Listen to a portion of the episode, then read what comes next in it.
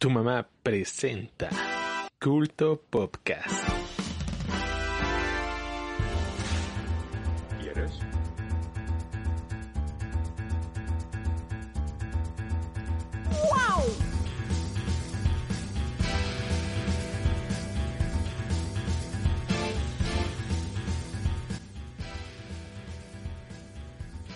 Amigas, el día de hoy, ¿qué, qué bien que vamos a hacer hoy? Ah, sí, el día de hoy hablaremos de los miembros de Culto Pop en el entretenimiento y mucho más.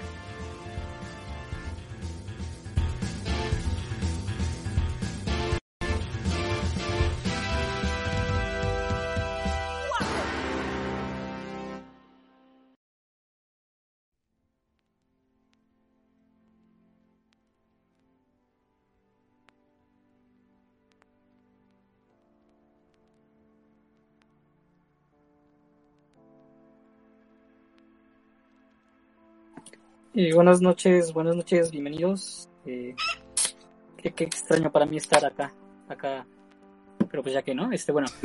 Eh, eh, ahí me avisan si, si, si, si llegan a saludarnos y mientras, ¡Ori! pues mientras aquí a mis panas les quiero preguntar cómo, cómo les ha ido, cómo les fue esta, esta semana. Señor Humberto, ¿cómo le fue a usted? Muy bien, bueno, muy pesada la semana. He estado teniendo tareas y tareas y tareas, pero ahí le, ahí le damos, ¿no? Eh, como aviso, este, ya hay nuevo horario de streams. Eh, ya lo publicamos ahí en el Discord, en el Facebook. Eh, estén al pendiente. Al parecer va a haber más streams de lo que esperaba. Entonces, este, pues sí, estén expectant- expectantes, pero episodio 99, banda. ¿Cuántos faltarán por el 100? ¿Quién sabe? ¿Por qué? ¿Cuántos salieron por qué? Para el 100. Ajá, ya, ya, ya. Un millón. Y, y pues sí, que estén, que estén al pendiente, incluso de las notificaciones, ¿no? Porque luego llegan a, a los streams ya cuando se están acabando, pero, pero se ponen, se ponen muy padres, ¿no? Este, del Tories. ¿Eh? No te amo. Hola. señor Free, ¿usted cómo está? Yo, yo estoy muy bien. Eh, vaya, ya, ya subí de categoría. Cada que Tori está al mando, ya subí de categoría. Luego, luego a saludar al principio. Hola, muy buenas noches. Estoy muy bien. Muchas gracias. Sí, amo. al revés. Ah, mira, qué chistosito me salió el cabrón. Señor, señoritas, ¿usted cómo está? Está bien, bien, bien, bien interrumpidor, ¿no? Bien, este... Sí, sí, a viajar. Hoy- Hoy, hoy sí está haciendo tarea siempre. por ser el día opuesto. Sí, hoy sí estoy haciendo tarea, exactamente, Toris. Carlos. Cierto, y es eh, día opuesto. Hoy, hoy sí entró a su examen de inglés, ¿verdad? obviamente, obviamente, e hice mi examen, obviamente. eh, qué, qué bien, qué bien. Usted, señor Carlos, ¿cómo está usted? Hola, ¿qué tal? Eh, nada, muy bien, este... Caluroso marzo, ¿eh? Caluroso marzo, pero bueno, aquí andamos bien, Sí, bien chill y listos para, para hablar en esta ocasión en, en el episodio episodio extraño que, que verán a continuación. Sí, sí, una cosa muy extraña y sí, mucho calor. Ahorita no sé, no sé cómo, cómo estén de, de temperatura o- ahorita ustedes, porque me dio Yo siempre calor de- estoy caliente. de estar caliente, ¿no? Pero, pero sí ha hecho mucho calor estos días, pero hoy llovió hace rato, no sé si llovió por allá por la ciudad. ¿Qué? Sí, Poquitito. Bueno, en mi casa poquitito. Por mi casa como que iba a llover, pero Pero no, Nunca se animó. sí se- se sí se animó. ve. se, se cebó. ¿Y usted, señor Fernando, cómo está? De caliente usted. Muy, muy bien, muy bien, muy bien. Aquí, aquí, aquí viendo cómo se siente cuando nombran a hitos. pues en general, en general bien. Aquí pasando, pasando el rato. Ha estado, ha estado como bien mencionan el clima medio extraño, todo nublado al menos, pero con un, pero con un bochorno de calor muy horrible. Pero pues, fuera de eso, esperemos que llueva. Pero así como estuvo el calor, se me hace que las lluvias van a estar bien horribles y se va a inundar todo bien a la verga. Entonces, pues, pues, nada, aquí, aquí disfrutando el último fin de semana también de vacaciones antes de, de ya volver a clases que no duraron nada. Pues, Ya, tienes en realidad, clases. Tiene clases. Tiene hitos. Hoy, hoy tengo hitos, hoy tengo hitos. Pero nada más, como decía, decía un gran artista que sigue Paul, señorita Say caramba, now is fiesta time. Ah, sí, es cierto. Do you wanna go to come with Whitney México? Eh, algo así dicen. México. Señor no Paul, sé. señor Paul, No sé. Paul, qué, qué gusto escucharlo a usted, ¿cómo está? Piola, piola, piola, piloncillo. Piloncillo. Payoa. Excelente, excelente. Bueno, como dice, ah, como pregunta este Spin Master si si al fin sabremos, bueno, si al fin haremos face reveal, eh, eh, no, no, no creo, pero pero pues tenemos un, un episodio muy curioso, muy muy random, pero también muy este pues opuesto, ¿no? Como como esto del día opuesto y y en este sentido, pues yo vengo acá muy muy decepcionado de Marvel, así muy muy emperrado. Y, y es más, de- y es más, es más, este, vi una de DC y me encantó, así de, de flipé, flipé, este, qué, qué bueno, qué buena película.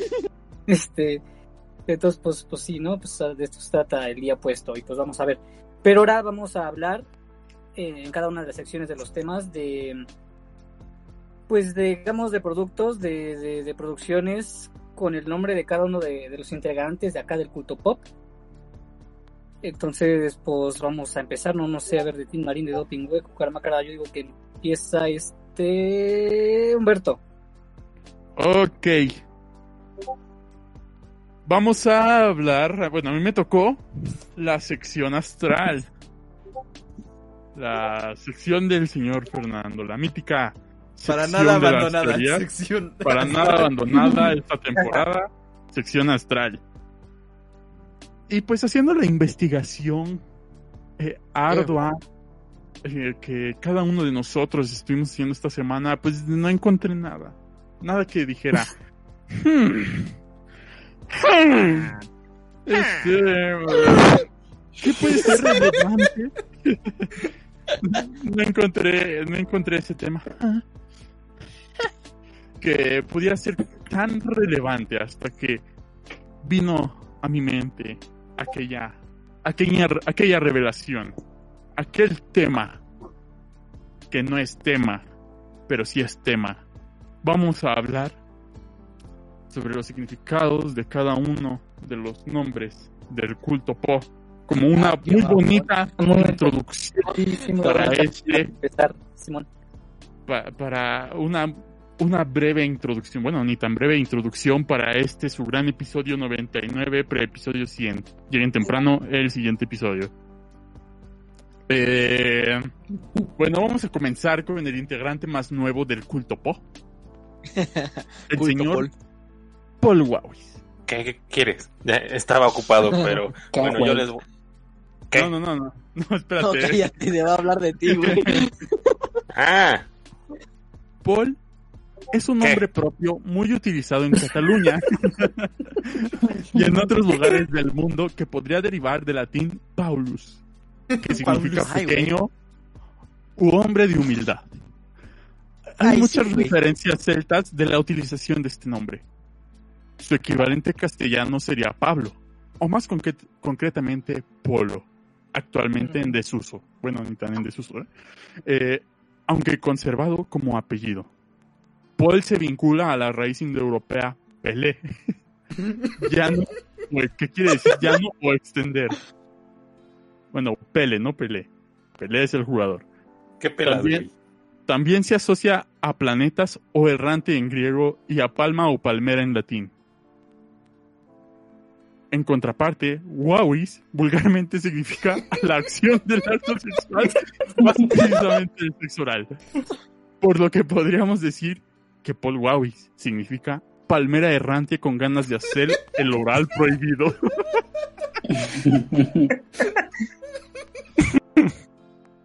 Bien, continuemos. Ahora vamos con uno, con, con el miembro con el que la mayoría de, de los del chat llegó. El mismísimo señor Fernando Teorías. Claro. Fernando es un nombre personal de origen germánico. Se incorporó a las lenguas romances al ser tomado del reino visi- visigodo en el Alto Medievo. Frenando, Defresnando, Fredienandus en latín medieval, quizá germánico Ferdinand, tiene una posible traducción de atrevido, valiente o audaz en las expediciones o campañas militares. Formado por el radical Fardi, que quiere decir viaje o expedición, más Nancy, que quiere decir atreverse, peligro o riesgo, podríamos decir que Fernando es osado o atrevido en las expediciones. Ahora bien, teoría viene del griego teoría compuesto por theoros, que significa espectador o persona que consulta un oráculo. Por lo que podríamos decir que Fernando Teorías quiere decir, Fernando, cuando sacas ya el episodio 10 de Teorías, por favor, un cuarto de pixel de episodio. pronto, pronto. Bien, ahora alguien que ustedes quieren mucho en esta eh, su gran sección, su gran podcast, Toris. Y vaya que de Toris había bastante información. O sea, no encuentras tal cual eh, la... Bueno, va- vamos a, vamos a dar. Vamos a darle. En España hay distintas casas Toris. Desde muy remotos siglos fue conocida y muy considerada. La obra Blasones y Linajes de Galicia, del padre Crespo, donde aparece la heráldica y la historia del apellido Toriz, es el más importante tratado de la heráldica de Galicia y fue publicado a 300 años eh, vista de la póstuma aparición del nobiliario Armas y Triunfos de Galicia del padre Felipe de la Gándara. Su autor, el padre Crespo Pozo, tuvo para sus investigaciones vigilias y andaduras costosas que se veían recompensadas con la amable colaboración de nobles como los duques de Med- Medinaceli, facilitándole el archivo de la gran casa marquesal de Camarasa, etc. Todo ello redundó en una pluralidad de fuentes consulta que hacen la obra erudita, erudita de carácter enciclopédico y alcance ilustrativo en la heráldica gallega. Esta obra recoge, como ya hemos dicho, la historia y heráldica del apellido Toriz, por lo que los Toriz o bien son gallegos o vinculados en alguna de sus ramas a Galicia. Julio de Atienza, en su nobiliario español, recoge la heráldica e historia del apellido Toriz. Esta obra es de gran importancia para la heráldica, ya que recoge la historia, pruebas de nobleza e hidalguía de los apellidos y linajes entre los que está el apellido Toriz. También figura el apellido Toriz en el Diccionario Heráldico y Nobiliario de los Reinos de España, de Fernando González Doria, aunque presenta menos datos del apellido Toriz que el nobiliario español. Por lo que podemos deducir que Toriz no significa nada, Solo existe ya. solo existe. Solo existe. Ahora, eh, el amigable y... ¿Cómo es? ¿sí? Amigable, amigable vecino, el hombre Freddy, El hombre Freddy. El hombre que es Freddy. Alfredo es un nombre personal Mateos. de origen anglosajón, en el sentido anglosajón de la palabra, Ah, o sí. antiguo inglés, formado por los elementos aelf, que significa elfo, Nombre Ah, que se conocía con la vieja mitología escandinava a los espíritus o genios del aire, a los que se les asociaba con el color blanco. Algunos malos y otros buenos para los hombres, más el elemento raeth, o raeth, con el significado de aconsejar o recomendar. Por lo que Alfredo se traduce como elfo aconsejador y Freddy flip. Y Freddy. Enrique Guatamout. Enrique, documentado a mediados del siglo XII como Anric, de latín medieval, Enricianus de Henricus, en latín alto medieval, la, la forma latinizada del medio alto alemán Heinrich o Heinrich, a su vez del antiguo alto alemán Heimarich, con el significado textual quien gobierna la casa, del alemán Heim, que quiere decir hogar o casa, más el radical Rich o Rick, eh, por lo que Enrique es el que manda o gobierna en la casa. Guatamout, proveniente del latín guata, árbol, y mout, semental, podríamos decir que se trata del semental que gobierna entre los árboles.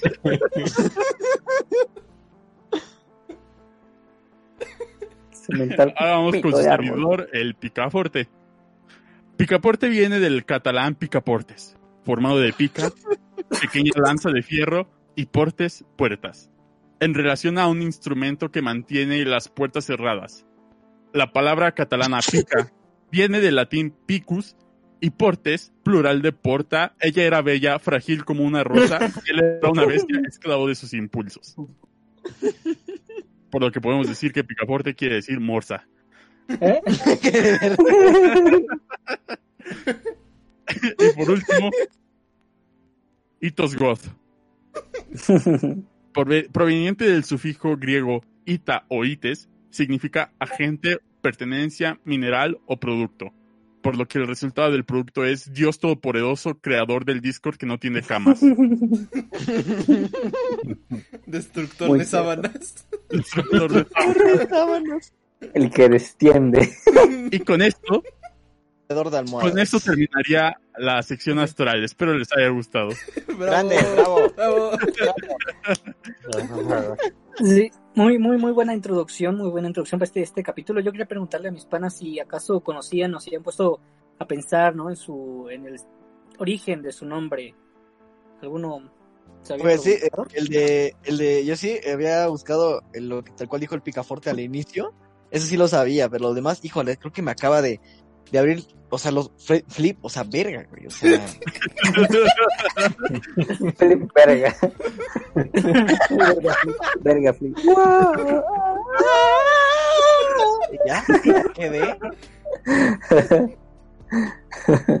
Ah, Fernando. ¿Qué pasó? No, no, pues es un, es una gran, es un gran aporte a la etimología de todos, ya que pues todos hemos visto esos libros así de nombres para bebés, ¿no? Y ahí, ahí te vas a buscar tu nombre, ¿no? Y pues yo creo que luego son muy incompletos porque pues, son folletitos que se venden así de a 10 pesos en el metro, de a 20 pesos y yo creo que Humberto hizo un trabajo filológico de primer orden en el cual pudo demostrar que en realidad pues Paul Huawei significa lo que es, ¿no? Ah, del mismo modo- del mismo modo del mismo modo que pues picaforte significa morsa y así como Ah. justamente ahorita le hacemos caso pues debemos de obedecerlo no así que así que por lo mismo eh, yo estoy muy estoy muy estoy muy cómo se llama estoy muy ¿Excitado? contento de ver estos Muy bien. avances de estos avances en la filología moderna por parte del señor Humberto Morsa Sí, es, yo, yo mm, sí me había puesto a investigar sobre mi apellido desde hace tiempo. Sí, tenía conocimiento de esto de las casas españolas y los escudos y esto, pero igual tenía entendido que el origen o la palabra toriz estaba relacionada con, con los toros, pero igual ahí, ahí no sé. Ah, con razón. Este viejo cachondo. Este, Pero- Mira como un toro. Pero pues ahí está, no sé si tengan Los otro doctores lo comentario, odian. otro comentario de, de sus- De, de, de los nombres, al menos yo no. Yo, que- yo quedé. Ok. Ok. Y pues sí, Simón. Ok, entonces yo creo que podemos pasar con, con una sección más, más eh, un poco tradicional de- del, del, del podcast y sería la de películas que me parece que le toca al señor Paul. Oh, wow. Exactamente. Exactamente, mis queridísimos panas. Antes que, antes que, que empiece, eh, recuerden lo más culero que le- les haya pasado en la vida, ¿no? Eh, yo, por ejemplo, me acuerdo, me acuerdo cuando conocí a Fernando, no, no es cierto. me acuerdo que una vez a un güey, creo que llamado Prangueri, le hizo una broma a un, a un vato que está esperando a su novia y expiró, ¿no? Entonces, qué feo, ¿no? Pues, algo así es, es ver esta película, ¿no? Es, es feo, pero les voy a contar primero cómo va, ¿no? La película de, del día de hoy se llama Freddy, con solo una I latina. Pero si estamos en Latinoamérica, pues ya tienen otra I, ¿no? Pues bueno, esta, esta película fue dirigida por Sean Olson. ¿Quién es? ¿Quién sabe? ¿Es buen director? No. El punto es que salió en 2018 y fue diri- bueno, estuvo a cargo de, de un logo que parecía de Paramount Pictures, pero era de Hill Rock Picture, algo, algo así. Bueno, al principio la película se ve que tenía buena calidad, ¿no? Los primeros cuadros que te muestran, pues dices, ah, pues esto se ve piola, ¿no? Se ve, se ve Gucci. Pero ya entremos en historia, ¿no? Se supone que la película comienza con una doctora llamada doctora Palmer, eh, escapando de, de su oficina, así toda contenta con algo, ¿no? Que se llevó y que deja todo así como que, que borrándose unos archivos. Entonces, pues ya se va en su auto y la empiezan a perseguir unos tipos, ¿no? De esta organización que más adelante se nos revelará que se llama Arachnocorp. Y bueno, la doctora termina en el bosque quién sabe cómo termina en el bosque, termina en el bosque, se baja de su auto en lugar de seguir en su auto y se mete ¿no? al bosque y anda ahí con esta cosa que tiene en sus manos corriendo, es como de muy preocupada, ¿no? Y de repente llega a un puesto de vigilancia, ¿no? De esos puestos que ocupan los señores estadounidenses para matar, pues yo creo que venados o u otras cosas, ¿no? Puede sentir, puede sentir la represión de Paul hacia sí mismo. Sí. bueno, el punto es que ahí la, la señora, pues, como ve que están siguiendo mucho esos vatos, pues, le arranca como un detector al, al robot, que ya, que ya, lo, ya sabemos ahí que es un robot, porque le dice, actívate, cabrón. Y le, le quita algo y lo deja ahí, ¿no? En ese puesto de ahí. Y bueno, paralelamente a esto, pues, unos chicos están jugando en una casa, están jugando creo que Rayman, y sus nombres son James, que es el prota, el típico prota, pues, de los suburbios, ¿no? No es totalmente blanco, eh, no, le hacen bullying en la escuela, eh, nunca dicen si es burro o algo, ¿no? Pero pues en un momento de la película dice que tiene una tarea retrasada, eh, tiene un amor platónico, porque se muestra luego, luego cuando, cuando empieza que está viendo una foto de una chava. Y pues su compañero, ¿no? Su amigo, su pana, su pana que se llama Dani, que es un güey carismático, es más carismático que el prota. Bueno, el punto es que estos vatos, desde la ventana de la casa de Dani, porque están en casa de Dani jugando, ven como hay unas luces en el bosque, ¿no? O sea, pero en serio se ven al ladito, o sea, al ladito es como casi, están casi como en su jardín, ¿no? Entonces estos morros dicen, no, pues que hay mucha, mucho movimiento, ¿no? Mañana deberíamos ir después de clases. Y los morros así como de, va, fresco, vamos. Entonces pues ya al día siguiente, después de clases, se van a buscar, ¿no?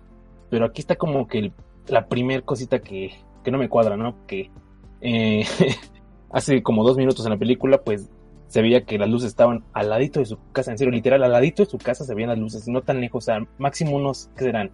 50 metros, ya 100 metros, mucho exagerando. Y muestran que estuvieron como dos horas en un bosque, que ya cuando te das cuenta es como de, ¿qué onda? ¿Este bosque dónde salió, güey? Que estaban en su casa. Bueno, el punto es que ya llegan a encontrar a Freddy, que es el robot. Todavía no saben qué es, solo, de hecho, se enoja su compa con el James, que es el prota, y lo deja ahí, ¿no? Porque dices que tengo que llegar a comer a mi casa.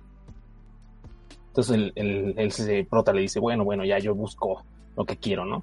Entonces pues ya encontró a Freddy, se lo llevó, porque pues eso es lo que haría cualquier persona en su sano juicio, en- encontrar un, un, un observador para matar venados, robarse lo que hay ahí.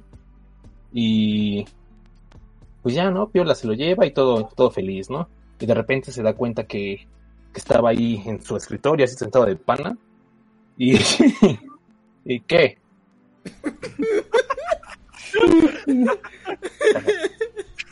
ah, bueno.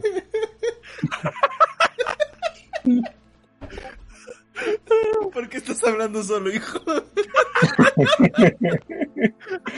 Bueno, el punto es ¿Por qué que... estás hablando sobre Freddy la Robot? ¿Qué me, qué me quedé?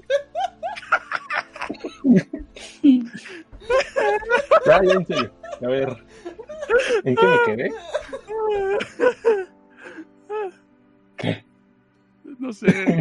¿Qué me Se llevó al robot. Se llevó al Ah. robot. Al robot estaba sentado de pana y pues como que se iba a caer y el robot lo salva. Con los efectos más cutres que puedes encontrar en el mercado. Ahí se va todo el respeto que tenía la película, ¿no? Porque lo salva y como que se queda así, así como en el, pues flotando, ¿no? Porque lo salva y dice, ah, este robot es bueno y no sé qué, ¿no? Entonces ya le cuenta a su pana, el Dani, ya se van a decir, ah, no más, es que a lo mejor quiere protegerte, ¿no? Y toda la cosa, como que se intenta pegar, ¿no? Pero así súper fingido, entonces pues, el robot no nos hace caso. Y le empiezan a ver que como que quiere proteger a los humanos, ¿no? Y el robot es como de piola, ¿no? Pero bueno, en ese entonces pues ya eh, van a la escuela, ¿no? Y todo normal. Y ahí la doctora Palmer pues regresa como a la corporación esta malvada porque le estaban buscando. Y ya le dice, no, no sé qué, dinos dónde está esa cosa y no sé qué. Y la doctora, no, no quiero. No, no, no. Entonces pues ya los guaruras de, del, del jefe, que el jefe ni siquiera sé cómo se llama, creo que ni siquiera tiene un nombre. El punto es que lo llaman y, y pues ya le dicen, no, pues busquen ese pinche robot, no sé qué, y pues el transmisor que le había quitado a esta doctora, pues al final terminó en basurero, entonces van a buscarlo hasta allá. Y esos vatos quedan así como, ah, es que no encuentro no sé qué, y, y la doctora no coopera y no sé qué, y, y- y no pasa nada importante, les juro que no pasa nada importante. Pero bueno, el punto es que nos enteramos de que James, eh, pues su papá tiene una tienda de bicicletas que como que está en quiebra o algo así. La verdad no, no explican muy bien, pero que tienen que vender su casa, ¿no? Para, para seguir sobreviviendo. Van a... Porque en Infonavit pues ya está culero, ¿no? y pues ya después de eso... No, la verdad, la acabo de ver hoy y no me acuerdo qué pasó porque estaba tan aburrida que le resumo que al final se supone que ya el James... Ah, sí, hay una escena muy mamona, ya me acordé. Donde James se lleva al robotcito a la escuela, ¿no? En su patineta. Bueno, se lo lleva en su mochila y él va en patineta, ¿no?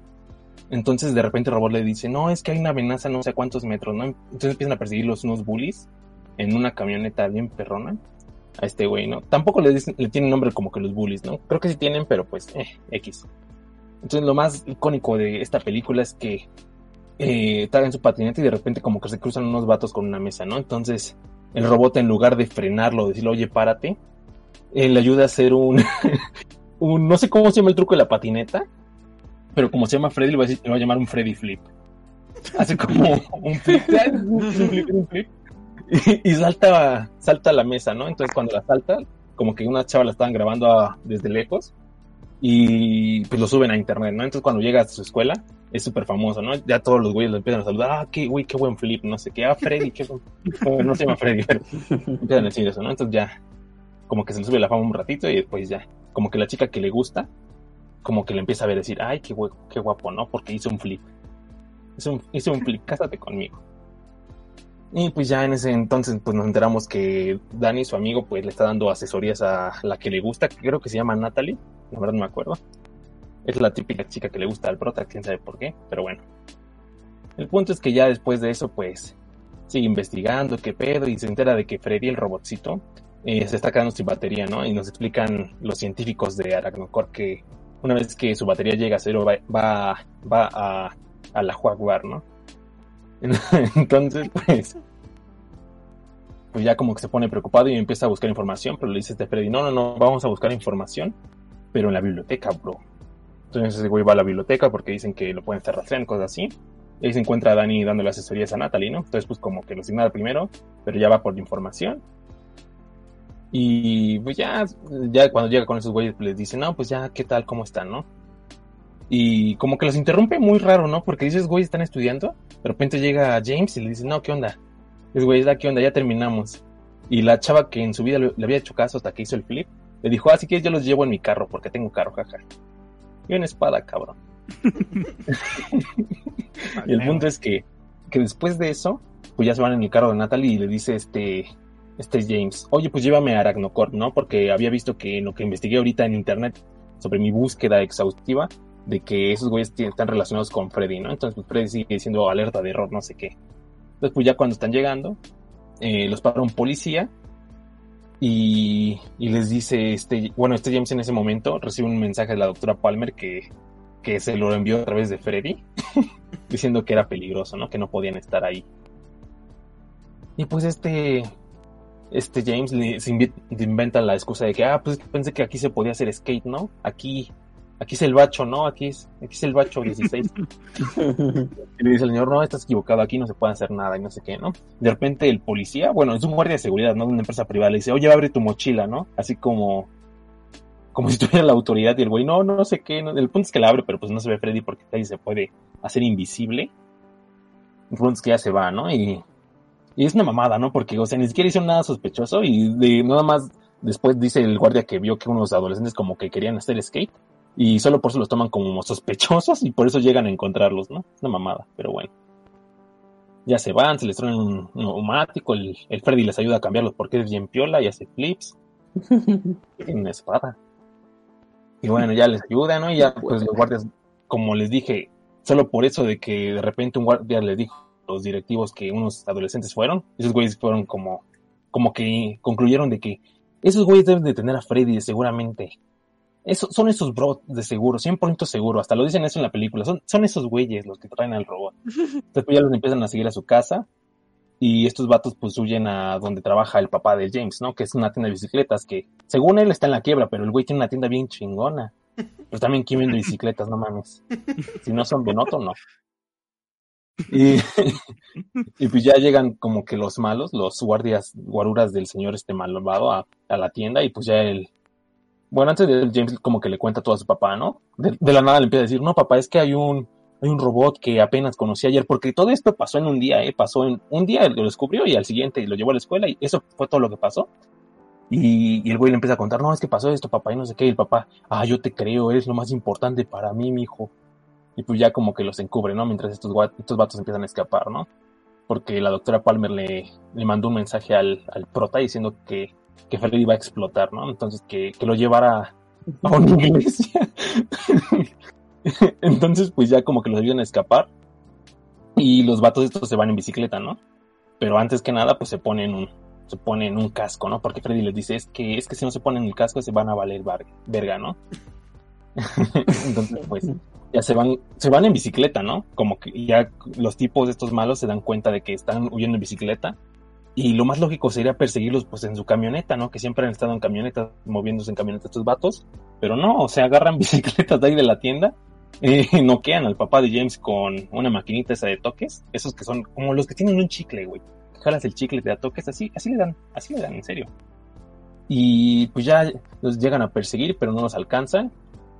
Y ya cuando llegan a la iglesia, pues se encierran ahí entre la iglesia todos. Y a la doctora Palmer no sé qué madre le hace a, a este Freddy, de hecho se nota mucho. Mientras el Danny, que es el amigo de James, pues como que trata de mantener la puerta cerrada, ¿no? porque un guarura y el este jefe malvado quieren entrar, entonces pues ya evitan que explote Freddy hurra y ya como que al final salen corriendo de la iglesia y llegan a detener a la doctora con Freddy, ¿no? Pero Freddy de la nada se, se activa y, y vuela hacia el cielo y explota. y de la nada el prota empieza a llorar, o sea, le sale una lágrima así bien, bien larga, la neta no sé cómo se lo digo y el otro güey que se llama Danny, pues ya está con los ojos rojísimos. Y también la otra que se llama Natalie, que ese mismo día conoció a Freddy, empieza a llorar, ¿no? Y el padre llega al final ahí todo mareado. Y el padre, bien por el padre, porque el padre llegó en camioneta y llegó súper rápido. Pues ya abraza a su hijo, ¿no? Que dice, ay, que Freddy, lo extraño. y pues ya el señor ese malvado dijo, dicen, pues ya, ya valió regata, ¿no? Ya me voy. Y se va, se va, y pues se supone que ya después de eso pasan como tres meses. Se corta la escena, pasan tres meses y se ve que, que a James le está viendo bien, ¿no? Porque ya habla con Natalie, que era como que su crush. Eh, se, ve, se ve que está más interesado por hacer trabajos de IA. Y al final llega a su cuarto y de repente aparece Freddy, ¿no? Se vuelve visible y dice, ah, pues que la doctora Palmer me, me transfirió mi memoria. Y ya, ahí acaba. No, bueno, acaba diciendo que la doctora Palmer necesita ayuda. Pero así, así de la nada acaba. En serio, o sea, a mí lo que más, más me causó cosa rara es que James estaba llorando. Todos los, todos los protagonistas, los tres protagonistas, bueno, pseudo protagonistas, los dos pseudo protagonistas y el prota estaban llorando por un robot que acaban de conocer escasos dos días. Por eso. Y que lo único que le ayudó a ser chido fue hacer el flip. Entonces, pues, si ustedes se van a buscar como reseñas de la película, todas, absolutamente todas les van a decir, está bien fea, esto, esto es gonorrea. esto es peor que eso. Porque pues, está, está, horrible, o sea, tiene argumentos muy tontos, eh, los efectos especiales son de la patada, de hecho, cuando aparece el primer efecto especial, se pierde por completo el respeto que le puedes tener a la película, ¿no? Porque, como les decía al principio, parecía que tenía un poquito de presupuesto, pero ya después se va en eso. Y de hecho, cuando el robot, porque el robot flota, de hecho parece como la novia de Wally, se parece como la novia de Wally. Eh, cuando el robot flota, de hecho, lo único que hacen es como, como cargarlos, ¿no? Porque nunca hay una escena donde el robot esté flotando como tal solito. Siempre, siempre lo graban como de la mitad para arriba, para que como que alguien lo estuviera cargando. Y pues, es malísima. No la vean. Pues muchas gracias, señor Paul. No sé, cuando, cuando escucho algo así, como que sí me da curiosidad de verlo. No, Uy, no, no la veas. No sé. Oye, ¿como cuánto dura? ¿Cuánto dura? O sea, dura, dura una hora y media, güey. No la veas, en serio. O sea, en No ese vale tiempo podrías hacer cosas de mejor productividad. Incluso yo creo que, que no sé.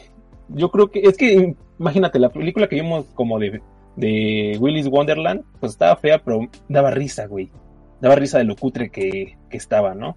Y esta cosa no da risa, da, da gonorrea. Por cierto, Un saludo a todos los que están en YouTube, que apenas acabamos de ver los comentarios de YouTube. Eh, es que el bot no está jalando chido. Eh, pero hola CCG, hola, hola Daniel Gallo, hola Guachín, ¿cómo estás? Hola Momazos Edu, hola... Ya, ya. Eh, la película se llama Freddy, La. Freddy la robot. Y pues Y una disculpa. Ah, pero sí, entonces es hembra el robot. Habla como mujer, güey, pero, lo- pero pues no sabría decir. Oye, te- te- tengo una pregunta. ¿Qué significa Freddy? Porque son, son iniciales. Son siglas. ¿Son siglas de qué? Sí, pero ¿No dicen? creo que no lo dicen. No. O defensa o algo, no sé qué. O sea, te dice el robot que es para una defensa y no sé qué mamada, pero. Pero la verdad no, no sé qué pedo, no sé qué signifiquen. O tú, Freddy, ¿tú sabes qué significan tus, tus siglas, güey? Claro, claro. No, pero Claro. tus siglas, güey. O sea, ¿la F de qué es? Fierrote. De Fast, De De Fernando. De fierrote. F de Fierro, Recio, En, Durango, Dependiente. Un candidato el fierrote. pero pero no sé cómo entendimos bueno no no me quedó claro si era un si era un robot alienígena o no era creado No, güey, la creó una doctora, ah, ok pero, ¿Y de qué pero año? hace cosas. de qué ¿Qué? año es la película sabes Es del 2018, güey. Es inaceptable Ah, que, ajá Simón que tenga tan calidad. Alejandro López, ¿qué tal? También saludo por ahí. muy buenas muy ¿De buenas dónde es la película? Estados Unidos, ¿no? ¿Qué Es bro? una historia súper estadounidense. Sí, es súper estadounidense. es como el, este, ¿no? el prota Sí. que tiene a su amigo carismático, que le gusta a la chava, que le hacen bullying y que de repente le pasa algo súper pro. Eso es súper estadounidense, pro. güey.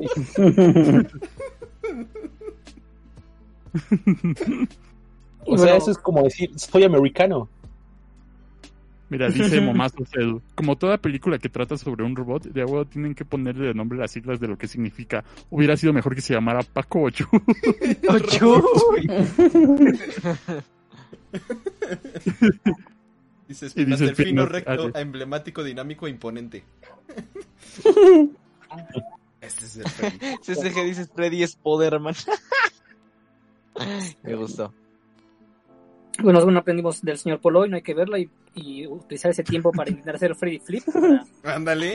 Ah, no se pierdan el es mucho Freddy. mejor ver. ¿Cuánto dura el Freddy Flip, Freddy? ¿Como 10 segundos? 10 segundos. Sí. Pueden ponerse a ver 100, 100 veces el Freddy Flip. Es mucho mejor ver 100 veces el Freddy Flip. Son- Son 60 veces este, por minuto. 6 veces por minuto que diga. Luego eso multiplica por 60. Ajá. 60 por 160. 60. A ver. 1200. Serían 120 veces, ¿no? 6 por 6, 36. A ver, según cero. CCG, Ah, sí, cierto, sí que imbécil. según, 360 veces. A ver. A ver, Tendríamos que verlo 60. 360 veces. Qué dato Humberto, curioso. tú eres el también- único que lleva matemáticas todavía. 3600 Ni veces. siquiera estoy poniendo atención. No, no, no, pero es que si lo dejan 360 es, es equivalente al número de grados que gira Freddy. Todo está conectado, crack. La Matrix tiene patrones. Dice Daniel Dicen que se ganó un premio de audiencia la peli. ¿Qué? que se ganó un Ariel la película de Freddy. Y pregunta seria de Diego una- RM. Pregunta seria ¿qué de? Diego RM, que saludos. ¿Freddy está incluida en el UCM? Claro. Posiblemente sí, ¿eh? No me sorprendería porque... Ajá. hacer Apareció en la escena de Endgame al final con los portales. Ah, Ahí es que como se puede hacer invisible, o sea, sí Ah, puede ajá. las películas. Sí, sí, sí.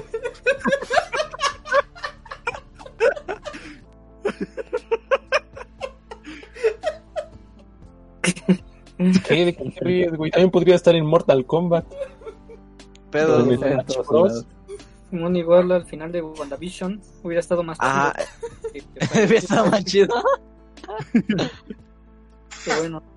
Ya antes de decir Freddy, pues me dieron ganas de escuchar lo que tiene Freddy para nosotros en su sección, que me parece es la de... Uy. Pues váyanse preparando porque igual como buen pica investigué y no encontré ni madres. Entonces, igual sí, me, sí hubo re- recomendación de mis panas diciendo, oye, pues está este anime de Toris, pero no era Toris, eh, de verdad, y pues tenía sentido cuando dijiste Toris que tu nombre significa toro, porque si cuando buscaba tu nombre anime, me salió un perro toro negro de anime. Entonces, eh...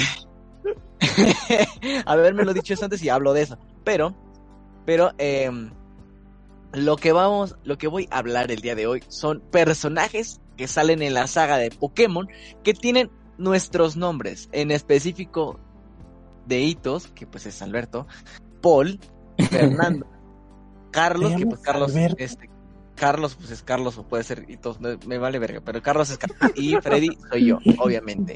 Y Freddy Eh, y Freddy, empecemos con. Vamos a dejar a Paul antes de mí, porque Paul es el que es la información más larga. De hecho, te lo juro. No, voy a ponerme a Paul hasta el final porque de verdad es el que más hay aquí. Pues es que es personaje. Tenía- eh, Yo quise una reseña de una película con tu nombre, güey. Bien pude haber puesto una película mexicana de bajo presupuesto llamada Carlos y ya, pero no. ¿Para qué lo dejas ahorita? Pero bueno, empecemos con Alberto. Garrett en inglés, que en japonés es Yuki. Es el más cordial de sus tres hermanos. En Pokémon Ranger utiliza un Scizor, controlando su guitarra en la fábrica Torchnor para derrotar al jugador, pero sin éxito, o sea, es pendejo, y luego a dos y un Scizor en la guardia de Go Rock para intentarlo de nuevo. Pero fracasa. ¿Qué? Digámoslo juntos, porque es un pendejo. El segundo mayor de edad, detrás de David, el seguido por Emilio y Aina, los cuatro hijos de Gordo y forman los cuatro hermanos Go Rock. En sombras de Alminia, después de que Escuario en- envíe a Primo o Katy a investigar a los Altru S.A sobre Lucio As, de verdad no tengo ni puta idea de lo que estoy hablando. Los hermanos Go Rock se encontraban en el parque Altru en su ensayo para el aniversario de Altru S.A. y finalmente dan su concierto cuando termina Operación Lucio. Y muy bien, eh, su aspecto. Su aspecto. Alberto tiene unos ojos de color azul metálico. Del mismo color que su pelo. Así es, Hitos, ¿eh? En la vida real. Ojo. Viste un abrigo largo y delgado. Viste un abrigo largo y delgado color gris que se ajusta mucho a su cuerpo. Porque cabe mencionar que es delgado. Unas llamas rojizas en los bajos. en los huevos. Huevos de fuego. Huevos de fuego. Los pantalones son del mismo gris que el abrigo y los zapatos del mismo azul que su pelo, combinado el muchacho.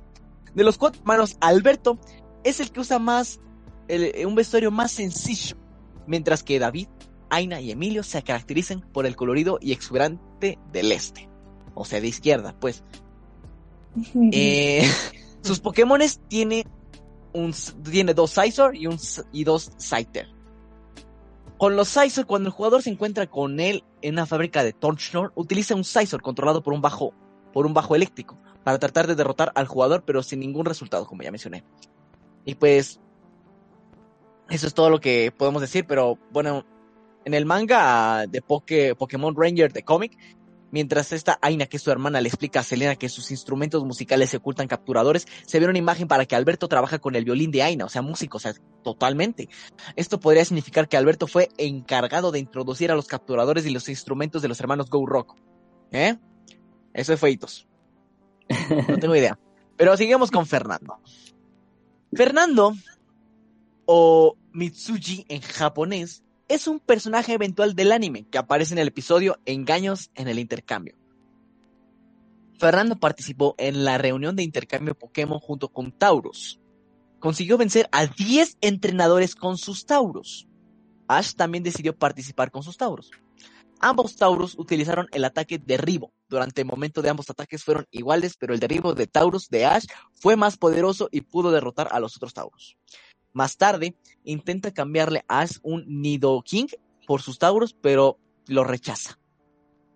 Eh, tiene igual ya mencionados Taurus y, y ya nada más, es todo lo que tengo. Eh, Fernando tiene una túnica gris. Es que di- dice y vende tacos en la delegación Cuauhtémoc. y luego dice SSG, eso es falsísimo. De hecho, ya, confirmó que J. Fernández Legoshi. El peinado de Fernando es un peinado castaño con punta hacia arriba. Tiene un abrigo, nada más un puro abrigo, por lo que puedo ver en esta imagen, un abrigo que le llega del cuello hasta los guauis. Tiene un pantalón color khaki y unas botas rojas. Y ya, eso es todo. La cara me parece de Ash. Vamos con Carlos. Carlos Cameron en inglés, Camry en japonés. Parece un hombre parece, parece un hombre campechano y algo tranquilo. Pero no te confundas, hijo, no te confundas. Cuando la Unión Ranger necesita sus servicios, es igual de bueno y eficiente que sus compañeros. Él vive en Villa Estilo y es un jefe Ranger de ahí. Su acompañante es un Peliper. Fue parte de un trío de amigos Ranger, no un trío sexual. No, no, no, no, amigos, un trío Ranger. Junto a Alejandro y Julio. Se sabe que le gusta entrenar, entre comillas, atrapando Pokémon desde el lomo de Lapras. Y tiene mayor récord de capturas. Lo que podemos ver de Carlos eh, es que es un. Es un. Campeche. Este Campeche. tiene una altura promedio, digamos que unos, unos, unos 60. eh, tiene el cabello rojizo. Está un poquito panzón, pero está mamadísimo de los brazos. Eh, tiene un short verde y unas piernotas de dios nórdico. Y tiene una toalla porque entrena muchísimo. Muchísimo. Entonces, Pero la es toalla, todo. ¿cómo es? la toalla eh, es como ¿Cotex o la. estaba? Escote. Es naturela. Es natural. Sigamos con Freddy. Aquí se llama Freddy Omartian. Freddy Omartian o en japonés Takemitsu. Y ya, Takemitsu. Es un personaje del anime que aparece la primera vez en el episodio 7, temporada 1, como presentador de torneos. Eh, eso es todo lo que dice. Pero su apariencia es un hombre mayor. Es un hombre mayor de entre 40 o 50 años. Un poco robusto, de pelo rojo, color. Utiliza una camisa color blanca, un saco marrón claro y una corbata amarilla siempre. No tiene otro outfit este güey. La personalidad. Le emociona mucho las batallas y las vive con gran pasión. En varias ocasiones se lo ve sorprendido con, con la fuerza de algunos Pokémon. Asustado a veces, por lo que sucede en algunas batallas hasta feliz con los resultados de una. Casi todo el tiempo se le ve atento. El principal trabajo de Freddy o Martian es el presentador, tal como los presentadores de las conferencias y los cursos Pokémon. Al ser juez y narrador se sienta junto al anfitrión del torneo o copa, o ambos tienen una computadora para verificar los datos y anotar información importante sobre los concursantes. Sus Pokémon y sus métodos de batalla para que en todo momento sean evaluados. Además de esto, tienen los resultados de las batallas guardados.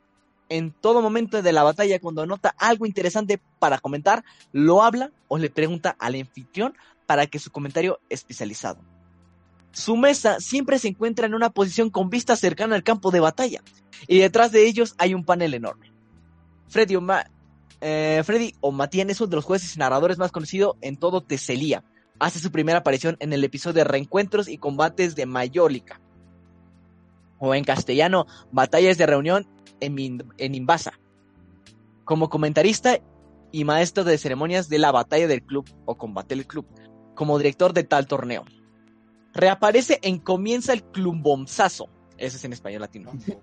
Y, y la Club Explosión comienza junto con Jorge de Pueblo Ambiga como narrador, juez, maestro de ceremonias del Club Explosión.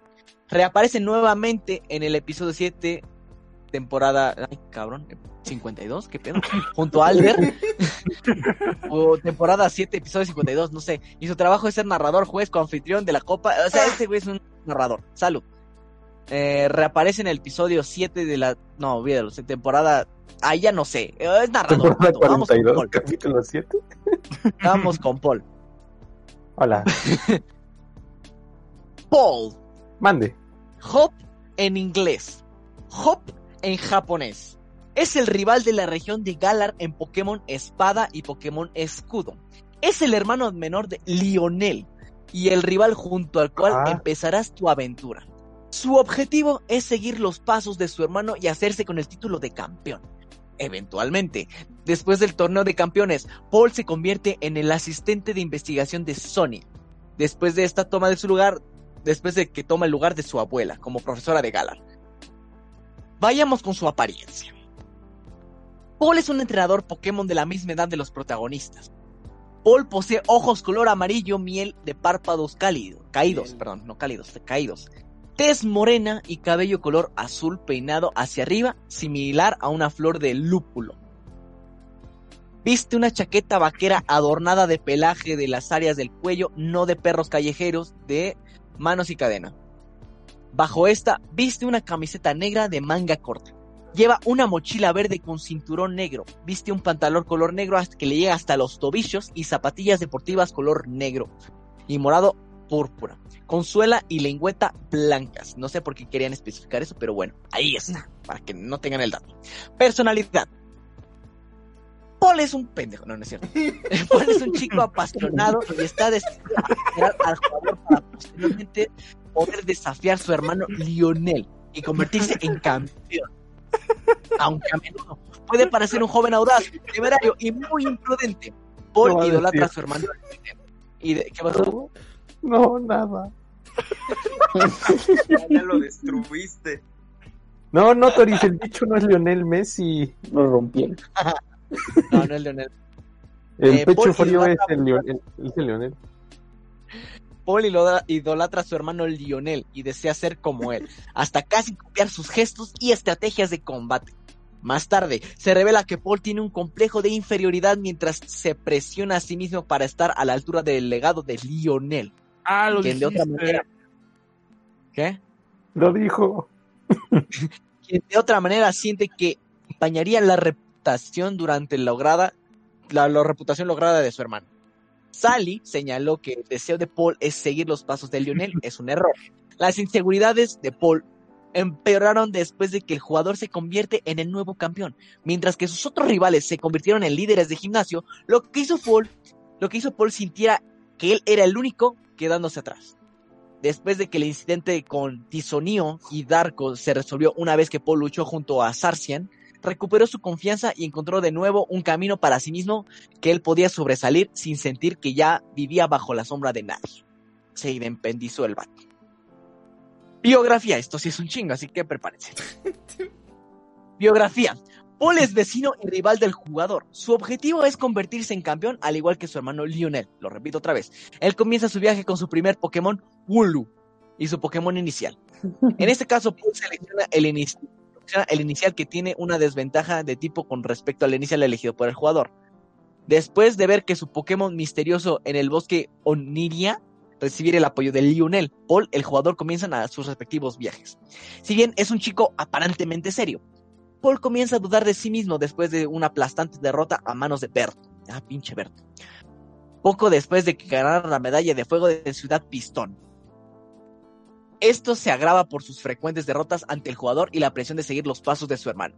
Creyendo que está haciendo en que su hermano parezca débil, Paul comienza a usar diferentes equipos para fortalecerse, pero aún así no es suficiente, perdiendo su primer desafío en el estadio de Pueblo Au- Auriga.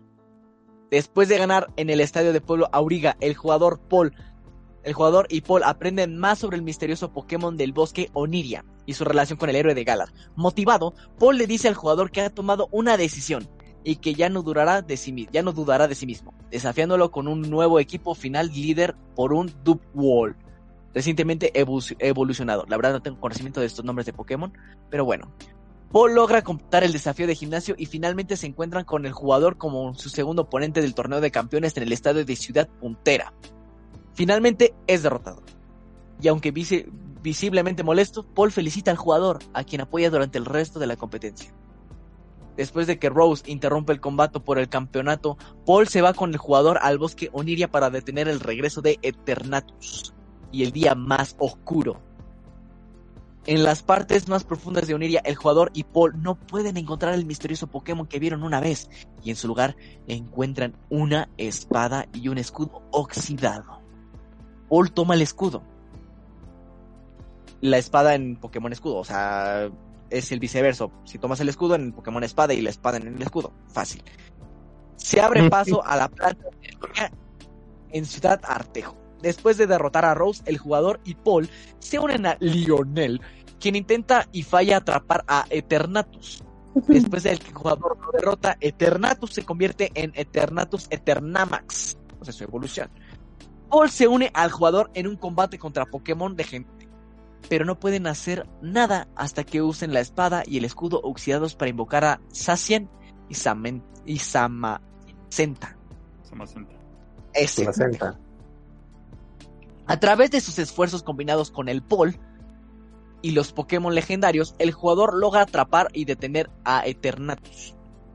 Después de que el jugador se convierte en el campeón, se encuentra con Paul nuevamente en el bosque de Oniria, donde Sarcian y Saman... ese, los de estos, durmieron una vez. Decidieron Sí. que sintió obligado ir allí. Después de felicitar al jugador y tener otra batalla, el jugador y Paul intentan devolver la espada y el escudo oxidados, pero son detenidos por Tisonio y Darko, quienes intentan robar los artefactos. El jugador recupera con éxito su artefacto en una batalla, pero Paul es derrotado por el otro hermano y pierde su artefacto. Sintiéndose responsable, Paul persigue rápidamente a los hermanos, que están provocando que los Pokémon de los entrenadores usen a Dynamax y vuelvan locos en los distintos estadios. Mientras el jugador ayuda a otros líderes de gimnasio a detener el caos, Paul expresa nuevas dudas, pensando que solo está estorbando. Amigos, Ya salió el burrito del. del- del micro- El microondas.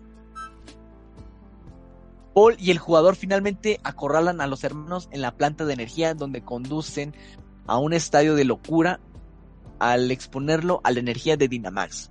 El jugador lo derrota en batalla y el Pokémon legendario sale corriendo después de casi atacar a Paul, que estaba tratando de ayudarlo. Después de que el jugador atrapara a Sacian, regresa al bosque donde ve a Paul calmando, calmado a un angustiado Samanceta y ya. Agradecido, el héroe legendario se ofrece a unirse al equipo de Paul.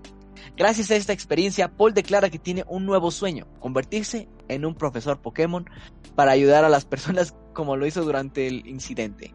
Pero también dice que siempre verá al jugador como su rival. Con eso, él y el jugador tienen un combate más.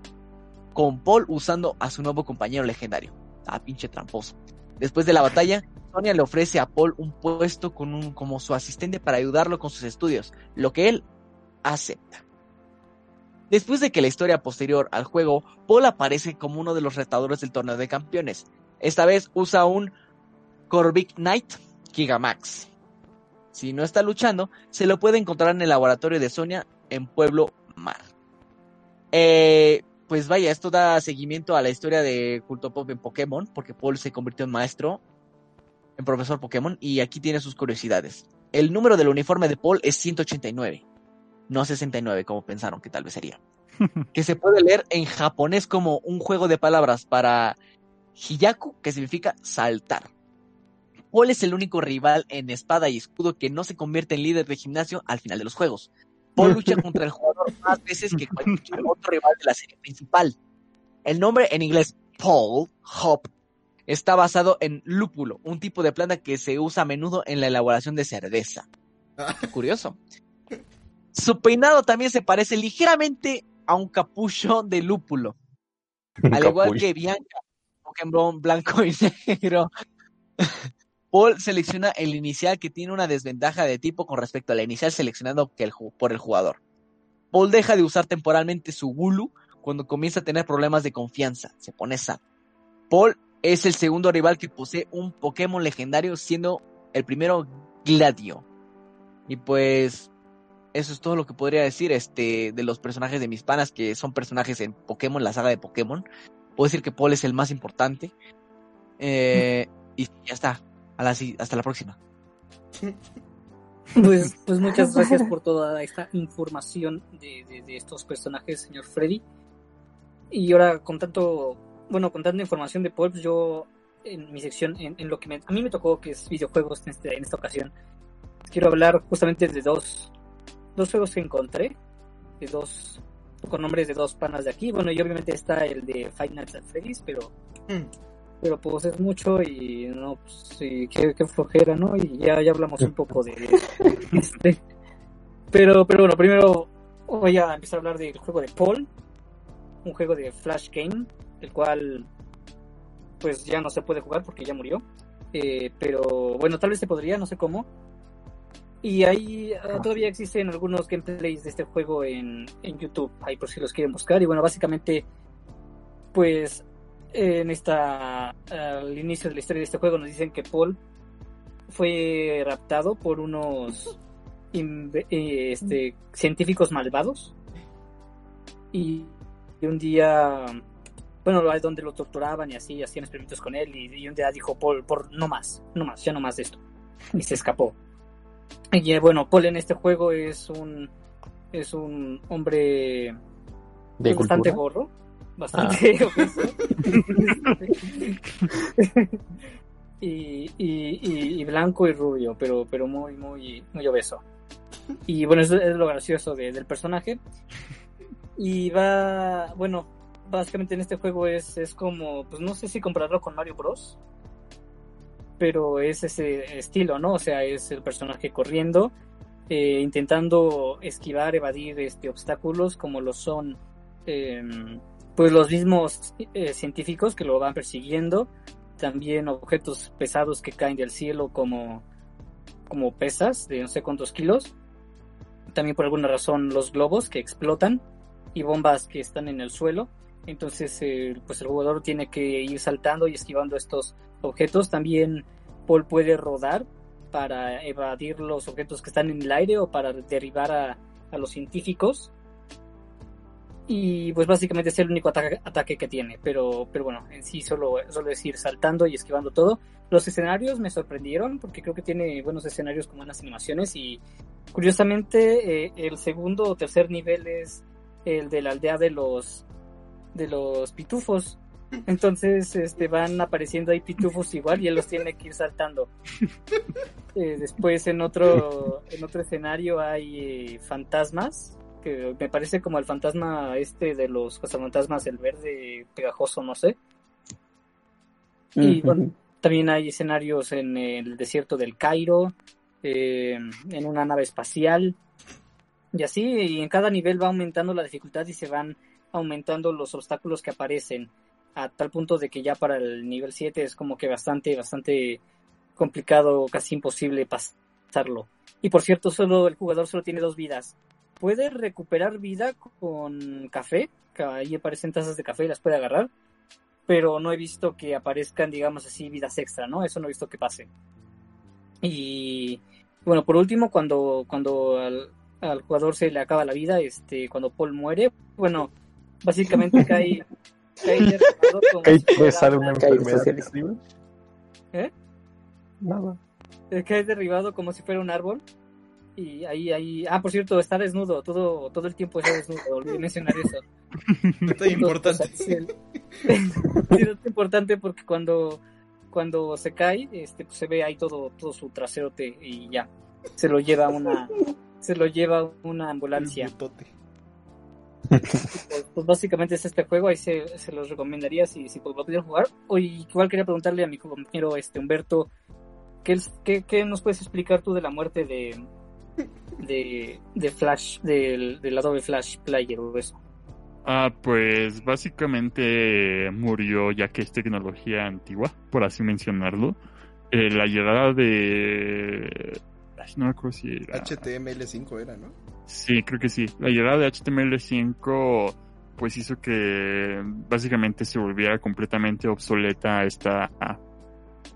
Pues, pues Flash, eh, la, la, la extensión de Flash, entonces eh, pues todo el desarrollo se fue yendo para esta eh, plataforma de HTML y pues ya de hecho ya se venía anunciando desde hace bastante tiempo eh, la muerte de Flash y pues mucha gente se puso a, bueno un, gru- un grupillo de gente se puso a, a hacer un respaldo de muchos de los juegos de, Flash entonces este eh, hay una forma eh, en la que aún puedes jugar bastantes juegos de Flash no estoy seguro de que sean to- Eh, pero supongo que pueden encontrar por ahí un tutorial de cómo hacerlo. Es a partir de algún repositorio. Básicamente están emulando Flash, por así mencionarlo. Y eh, pues eso es básicamente, es hora de avanzar al siguiente nivel. Eh, hola Gala, que dice buenas noches. celular. Y dice. No, pues, mu- muchas gracias por venir a saludar. Eh, también dice Momazo mostrando la anaconda al aire libre. Ok. Este, Se- Según tengo pero- entendido, también el HTML5 eh, funciona para pantallas touch, ¿no? Como que Flash no es- estaba pensado precisamente para una sensación de escritorio y como que no se podía adaptar bien a, a los nuevos dispositivos y las nuevas relaciones de aspecto que tienen, pues lo- los celulares, las tablets, todo eso, ¿no? Sí, eh, pues como ya les menciono, es básicamente, es hora de actualizarnos, pavimentar el área y seguir con nuestro camino. Eso fue. Grande O sea, no es, no es nada malo realmente. Me cuido. Es fue algo natural, fue una muerte natural para Flash. Y Sí. pues ya. Sí, pues igual, igual triste. Yo recuerdo cuando jugaba juegos ahí en la en la computadora ahí de los de Cartoon Network o los de Nickelodeon me pedían el Flash Player y pues estaba Mm. guachi. Pero, pero ¿Llegaron, bueno. Ah. ¿Llegaron a jugar Inca Games? ¿Inca? ¿Qué? Inca. Ah, no. Ajá, se llamaba Inca Porque los Games. incas están en Perú y yo no me relaciono con eso. no, es no. la- Era, excelencia. eran una, era una página que hacía juegos de, de con historia de puzzles. Bueno, acá como, ¿cómo se llaman estos juegos de, de aventura? De point and, point and click. Pero hacía cosas como Obama contra Sao y así, pura, pura- Ah, o sea, sí. Sao, el del Chavo del 8 y no sé qué tanta jalada. Esos estaban bien chidos. Igual sí, si algún día puedo eh, sacar ese repositorio de juegos de Flash, jugamos algo de eso en stream. Pero ¿Cómo, ¿Cómo se llamaba esta compañía que tenía un tanque eh, de logotipo? Newgrounds. Sacaba un chingo de juegos de Newgrounds. Ah, sí. Ah, esa era la chida, pero como que el monopolio lo tenía una página llamada así tal cual juegos.com, que de hecho tenía como un dinosaurio en su, en su logo y esa era como la de cajón, ahí estaba todo, todo de todo. Dice Alejandro López, juegos de sexo ramírez.com.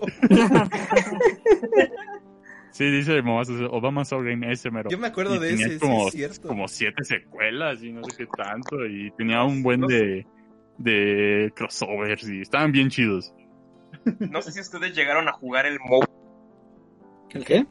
¿Elmo? como De, de un ajá, de un indigente que así aventaba vómito y caca, así, y avanzabas como, primero destruías como el vecindario, luego te, luego atacabas al ejército, luego hasta extraterrestres, y luego te mataban, pero te ibas al cielo y también matabas ángeles, no sé si lo llegaron a jugar. Un caca. Sí, estaba bien cabrón, a mí me- estaba bien cabrón.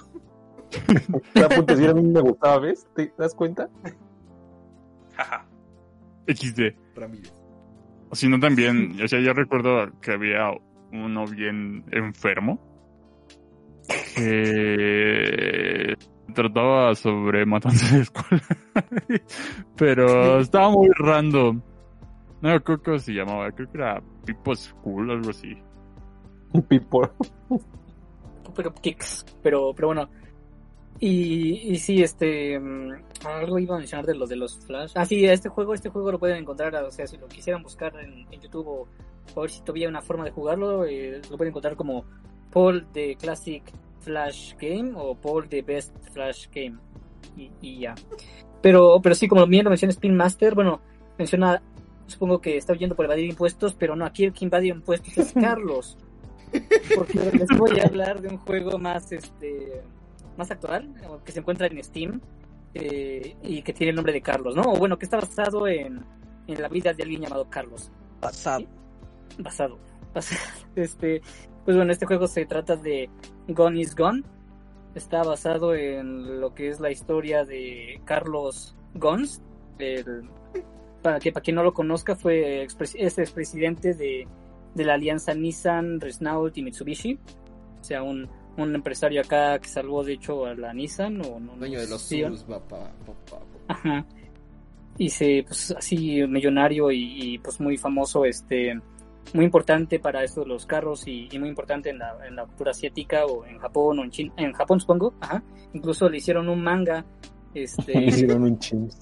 hicieron un manga por, pues, por lo- la importancia que tiene este empresario, ¿no? Este, y así. Pero bueno, recientemente, eh, en años recientes, eh, pues como cualquier empresario, no sé, en la actualidad, pues quiere evadir impuestos y, eh, malgastar, digamos, tal vez estos recursos, desviarlos y así para, para, para beneficio propio. Y entonces en 2019, pues ya ha enfrentado varios juicios, dos juicios en Tokio por, por esto de, de los impuestos y de la... ah, no sé cómo más le conozca. Tenía otro nombre, pero no me acuerdo cuál es. Y bueno, este mm, estaba en arresto domiciliario en, en su casa en Tokio, a punto de enfrentar estos juicios y, y de la nada, puf, este escapó, escapó como el Chapo. Este, así de, no, pues a dónde se fue, estaba en su casa, no, pues yo qué sé. Eh, La historia que se conoce es que él escapó eh, dentro de una maleta de para instrumentos, una, una maleta musical que es como una caja muy grande, no sé, algo así. Y de ahí escapó y se fue a Francia o no sé, hizo una una mm, parada en, en Líbano con escala a Turquía o en Turquía, algo así. Ah, que por cierto él es brasileño, pero no estoy muy seguro de dónde es donde quería ir, pero el punto es de que sí escapó. Y pues diciendo que no estaba huyendo, sino bueno, que lo que quería era huir de la injusticia y, y algo así. Y, y pues ahorita no tengo, no estoy muy seguro si está libre o no, pero, pero hasta le quieren hacer una película, algo así de que habló con un productor de Hollywood y, o por lo menos una serie en Netflix o algo así, ¿no? Entonces pues, es muy, muy conocida esa historia. Pero lo que sí salió, lo que sí ya tenemos disponible es el juego en Steam. Que bueno, para con esto de los am, derechos reservados o como se le conozca, este al nombre de Carlos se le cambió por Loscar. O sea, Loscar, Ca- Carlos, sí, sí, sí lo topan, ¿no? Este, pero bueno, El anticarlos. y pues básicamente este se trata de de es como un juego de este de la serpentita, de la serpiente que, que no sé cómo describirlo, es como intentar evadir a los policías que lo van persiguiendo y puede disparar este dinero. O sea, básicamente el juego se trata, el juego se trata de que de lograr que el Oscar eh, escape hacia su país en 40 minutos, evadiendo, o sea, intentando que los policías no lo vean, ¿no? Digamos.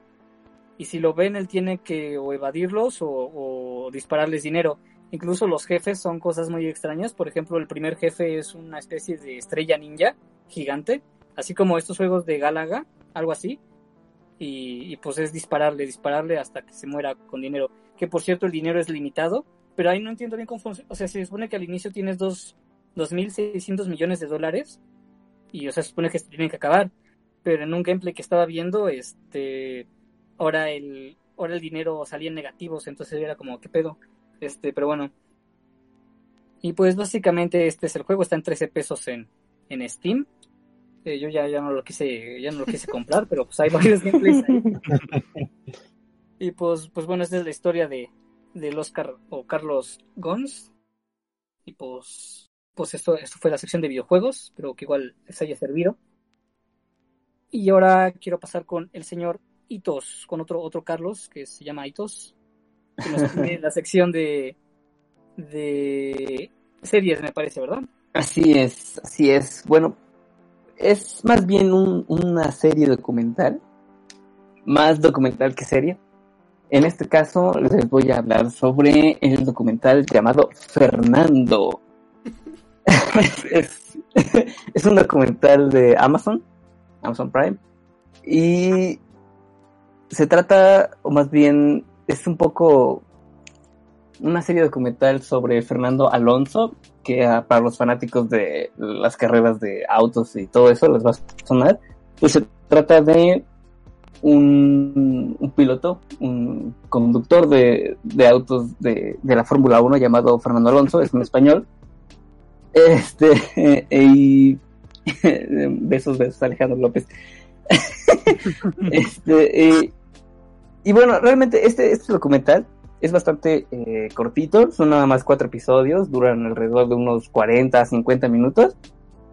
Y digamos, narran un poco eh, qué pasó después de retirarse de la Fórmula 1, ¿no? ¿Qué hizo este, este señor llamado Fernando después de, De de sus, de sus varias victorias este, en la Fórmula 1, porque fue dos veces eh, ganador mundial, eh, dos veces consecutivas en la Fórmula 1, y entre otros muchos premios ¿no? y reconocimientos. Entonces, en este eh, documental es como una embarradita de sus inicios, como de su trayectoria, y ya después se centra eh, en qué pasó después de retirarse y como las carreras que en las que participó después, ¿no? Entre otras como más experimentales que no había pues en su vida eh, pensado, ¿no? Que son las estas de Dakar, que es como un como un mini monster truck, como un monster truck petit, pero en, en el desierto, ¿no? Está,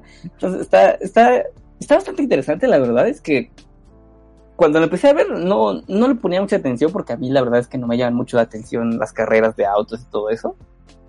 Pero ya viéndolo así con un poquito más de detalle, sí, ajá, las carreras, este, pues te das cuenta que que realmente es, es emocionante, ¿no? Porque te ponen así como muchas tomas desde dentro del carro, ¿no? Y las experiencias que, que, que narra este, este señor. y todo lo que y todo lo que lo que experimenta, ¿no? Entonces llega un punto en el que sí puedes como un poco asimilar lo, lo, lo que dice, ¿no? Entonces eh, se divide en cuatro episodios. El primer episodio eh, se llama, a ver, déjalo, busco ¿cómo se llama? No voy a parar. Que es esta como pequeña embarradita de, de su trayectoria, ¿no? Que nos narran de de que desde muy pequeño, desde que tenía creo que como tres años, su papá le construyó un carrito de estos como de, de juguete y él se dedicó ahí como a carreras como muy locales, ¿no? En, en España, que nació en Asturias, si no me recuerdo. Y, y ahí fue cuando más o menos empezó como a agarrar este amor por, por las carreras, ¿no? Ya después vemos como su trayectoria, cómo se fue eh, volviendo famoso mundialmente, ¿no? Y todo lo que tenía que pasar, ¿no? De, entre viajes, nos muestran ahí incluso su, su maleta, ¿no? Y qué es lo que lleva, que lleva como dos pasaportes y un visa y no sé qué tantas cosas, ¿no? Y que en total ha usado, ha llenado como 21 pasaportes, ¿no? Entonces está, está bastante interesante, pero este primer episodio es así como una embarradita nada más.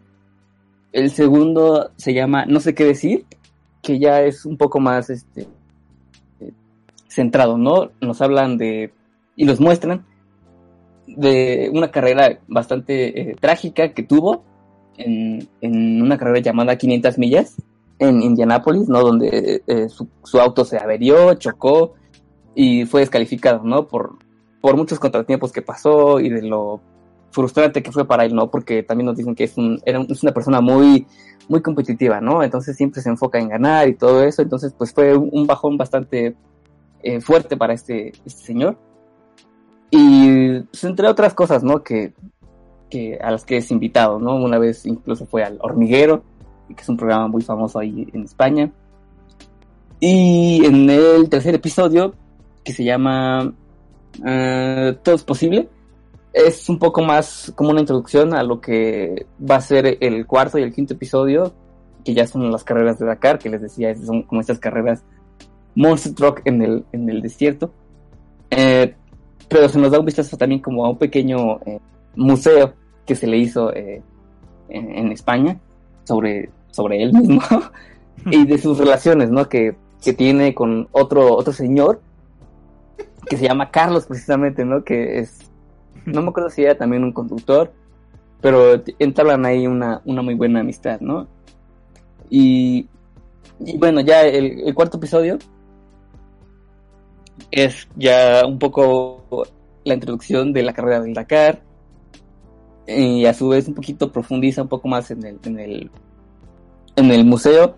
Realmente este cuarto episodio es muy, un poco, un poco flojo, diría yo. Casi no, no hay mucho material que podamos como sacar de él. Y ya en el último, que se llama Misión Cumplida, eh, pues ya es en sí la carrera del, del Dakar, ¿no? Y vemos cómo, cómo él nunca había participado en esto, incluso se, se, vol- se voltea su, su auto, ¿no? Y se estrella su parabrisas, todo queda así casi destruido. Pero es, es, es emocionante, ¿no? La verdad es que pues yo no, no lo no esperaba mucho de, este documental porque pues a mí que me va a interesar la vida de un conductor, ¿no? Pero, pero sí, ya después tomas un poquito más de, interés, ¿no? Es, es muy emocionante, ¿no? Porque es que este señor, pues, desde chiquito, ¿no? Como, como le emocionaban las carreras y no sé, o sea, eh, yo creo que por eso, nada más por ver este documental, me gustaría ir a, a ver unas carreras o, o por lo menos eh, ir a los go-karts, no sé. Pero acabar Porque- la carrera nunca. Cállate. La carrera de carros, de autos, ¿no? Es diferente la carrera. Este. Y pues bueno, ese es, es el documental, se llama Fernando, así a secas, Fernando, pero es sobre ese señor, Fernando Alonso, un español que se casó con una italiana y habla italiano, inglés, español y no sé qué otras cosas. Eh, bastante interesante, eh, guapillo ahí más o menos, el, el tipillo. este, pues ya, eh, véanlo, está en YouTube, de hecho, está en YouTube. Y pues, no se pierden de nada. Y pues ya. No, yo un día fui a unas carreras de. Creo que eran Fórmula 1, pero se me hizo muy aburrido. Entonces no, no sé Sí, si- porque duran como seis horas y que no sé qué tantas cosas. Sí, es, son muchas cosas. Ahí incluso ahí te explican, ¿no? Como detallitos de que eh, los conductores están realmente como muy concentrados en lo que hacen, entonces el tiempo se pasa de volada, ¿no? Ya sean así seis horas, 24 horas. Y algo curioso que no sabía es que, por ejemplo, mencionaron que en, uno de estos estadios eh, el sentido de, de carrera es antihorario, ¿no? Entonces siempre giran constantemente a la izquierda. Y esto tiene una razón, porque al inclinarse a la izquierda siempre, la sangre eh, está siempre más cerca de- del corazón, ¿no? Y por lo tanto no te falta oxígeno en el cerebro, ¿no? Porque si, si lo hicieses hacia la derecha, pues a lo mejor podrías llegar a desmayarte, ¿no? Entonces, ese es un dato curioso que, que encontré muy interesante. Y pues ya, ¿O podrías llegar a votar por Calderón? Pero hitos, ¿qué pasó, Fernando? entonces en Cars, ¿cómo le hacen? Pues verás, Cars es una historia paralela. Recordemos que en la película de, de- un gran dinosaurio no cayó el asteroide y por ende los dinosaurios y mucho después los animales fueron los que, la especie dominante, ¿no? Los que desarrollaron la inteligencia. No sabemos si los humanos se extinguieron, pero posiblemente sí. Pero quizás llegó un momento en el que los autos adquirieron conciencia propia y por ende todo lo que nosotros consideraríamos como humanizado lo hacen los autos, ¿no? Entonces realmente no existen los humanos en ese universo, o tal vez existieron hace mucho, pero los carros son ahora la, la especie dominante en, en el planeta Tierra. Así es. Dice Alejandro López, si muero por velocidad no lloren, no saqué la licencia. Pues muchas ¿Ustedes alguna vez fueron al go-kart? De... Ay, perdón, Tori. Por supuesto. No, no, sigue, sigue. Que si fueron al go-kart de Kitsania, que si te dan una licencia temporal. Yo fui ¿No? una vez a uno que está arriba de una plaza. está muy raro porque es una plaza comercial y arriba tiene un un mini son carritos de comprasitos. Ah, no, de, de Se fue la en- en patrulla este y No, no, no, este, es que, es que te digo, tiene una montaña rusa arriba del, del centro comercial y otras atracciones, está raro, y tienen ahí mini go-karts. ¿Es el que promocionaban en el metro? Sí, creo que sí. Sí, creo que sí, no me acuerdo cómo se llama, incluso tengo la tarjeta, pero luego checo. Hay que ir, luego. ¿Quién sabe si siga? tal vez sí. ¿Quién sabe? No, yo que lo que les iba a decir es si tenían otro comentario del, del, del, del chat que quisieran destacar, mis panas. Mm. Pues tú dijiste el bicho, ¿no? Y hay uno que muy bueno que dice el Freddy los huevos. ¿Qué? ¿Qué Los demonios? huevos dicen así, Freddy. Ah, no más. bueno, este. ta- Tocas al pastor. Eh, su aferro a intentar conseguir varos. Mira, dice Alejandro López. Pregunta para Hitos. ¿Qué prefiere?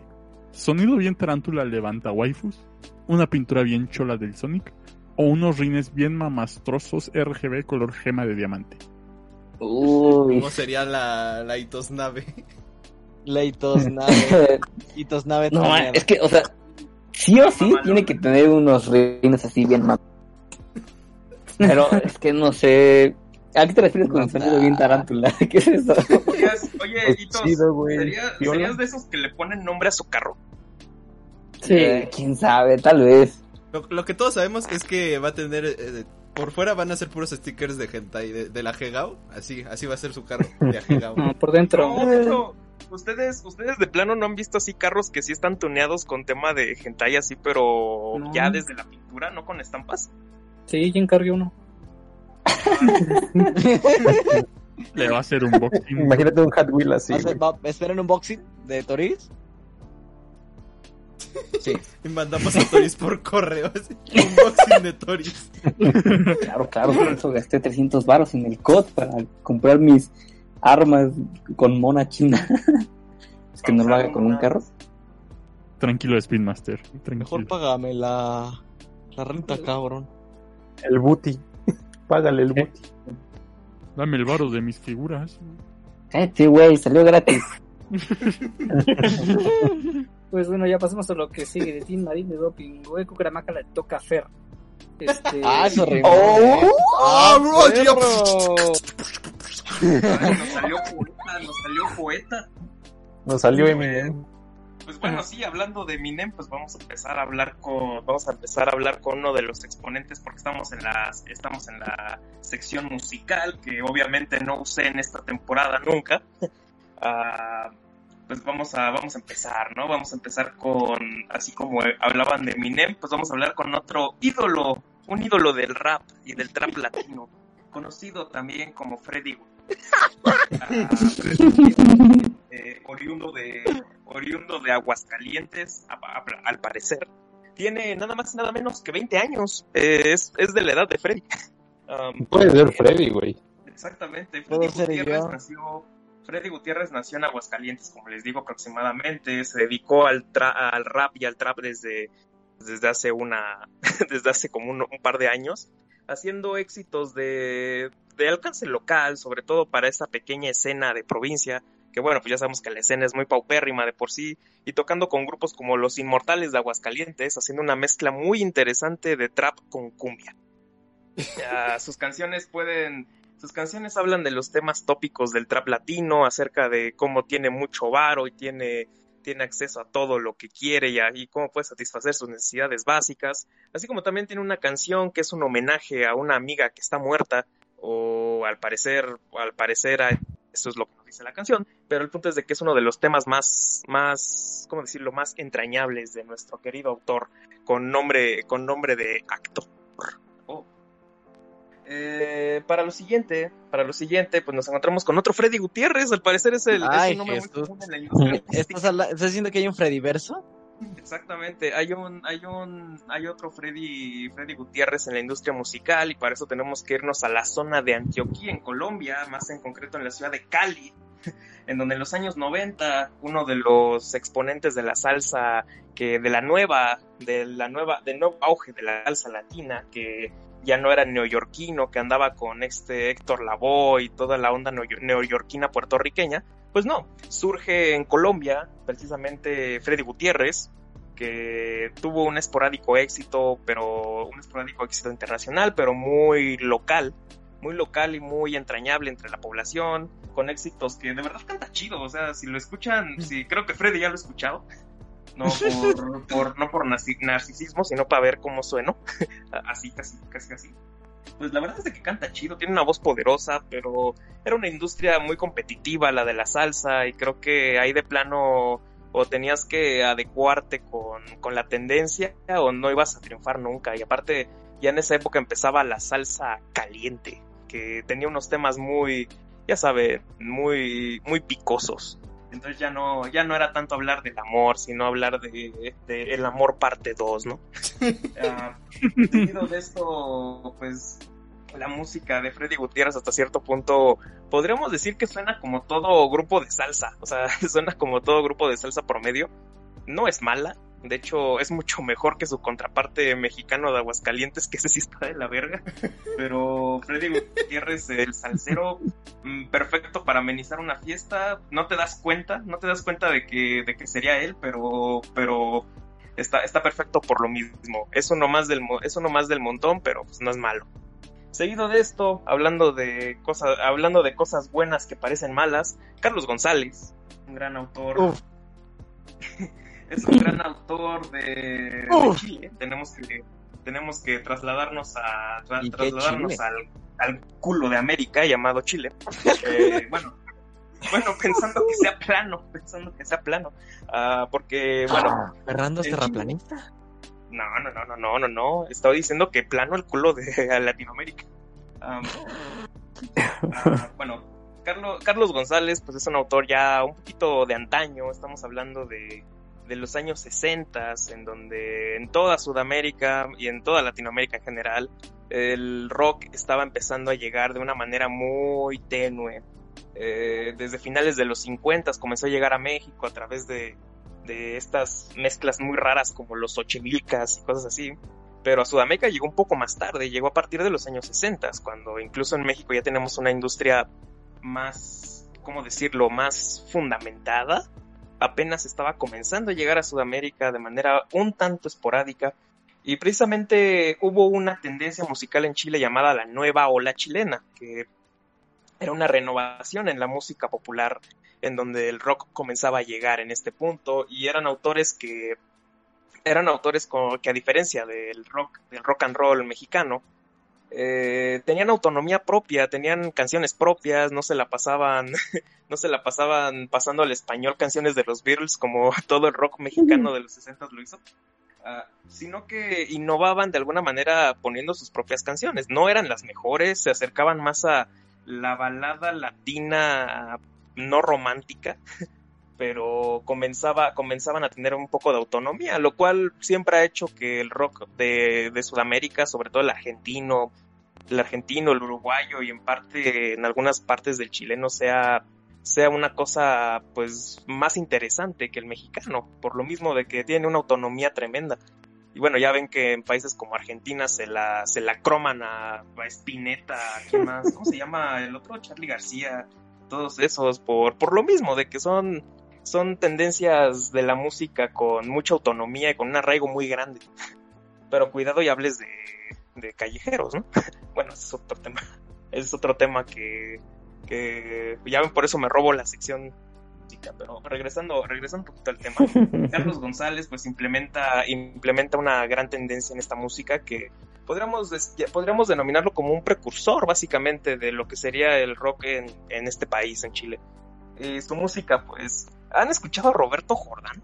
Algo así se parece. Eh, En pocas palabras es lo mismo pero con acento chileno, un poco al cantar. Eh, tiene éxitos muy melosos, música muy, pues muy placera si le, si le damos un nombre. En realidad no, no está tan abajo como lo hemos visto con otros casos, pero la verdad es de que tampoco, tampoco es lo más destacable ni del medio, y yo diría que incluso de su generación, más que fue de los precursores. Eh, seguido de esto, vamos a ir con un viejo clásico que conocemos desde hace mucho tiempo, Humberto Ramírez.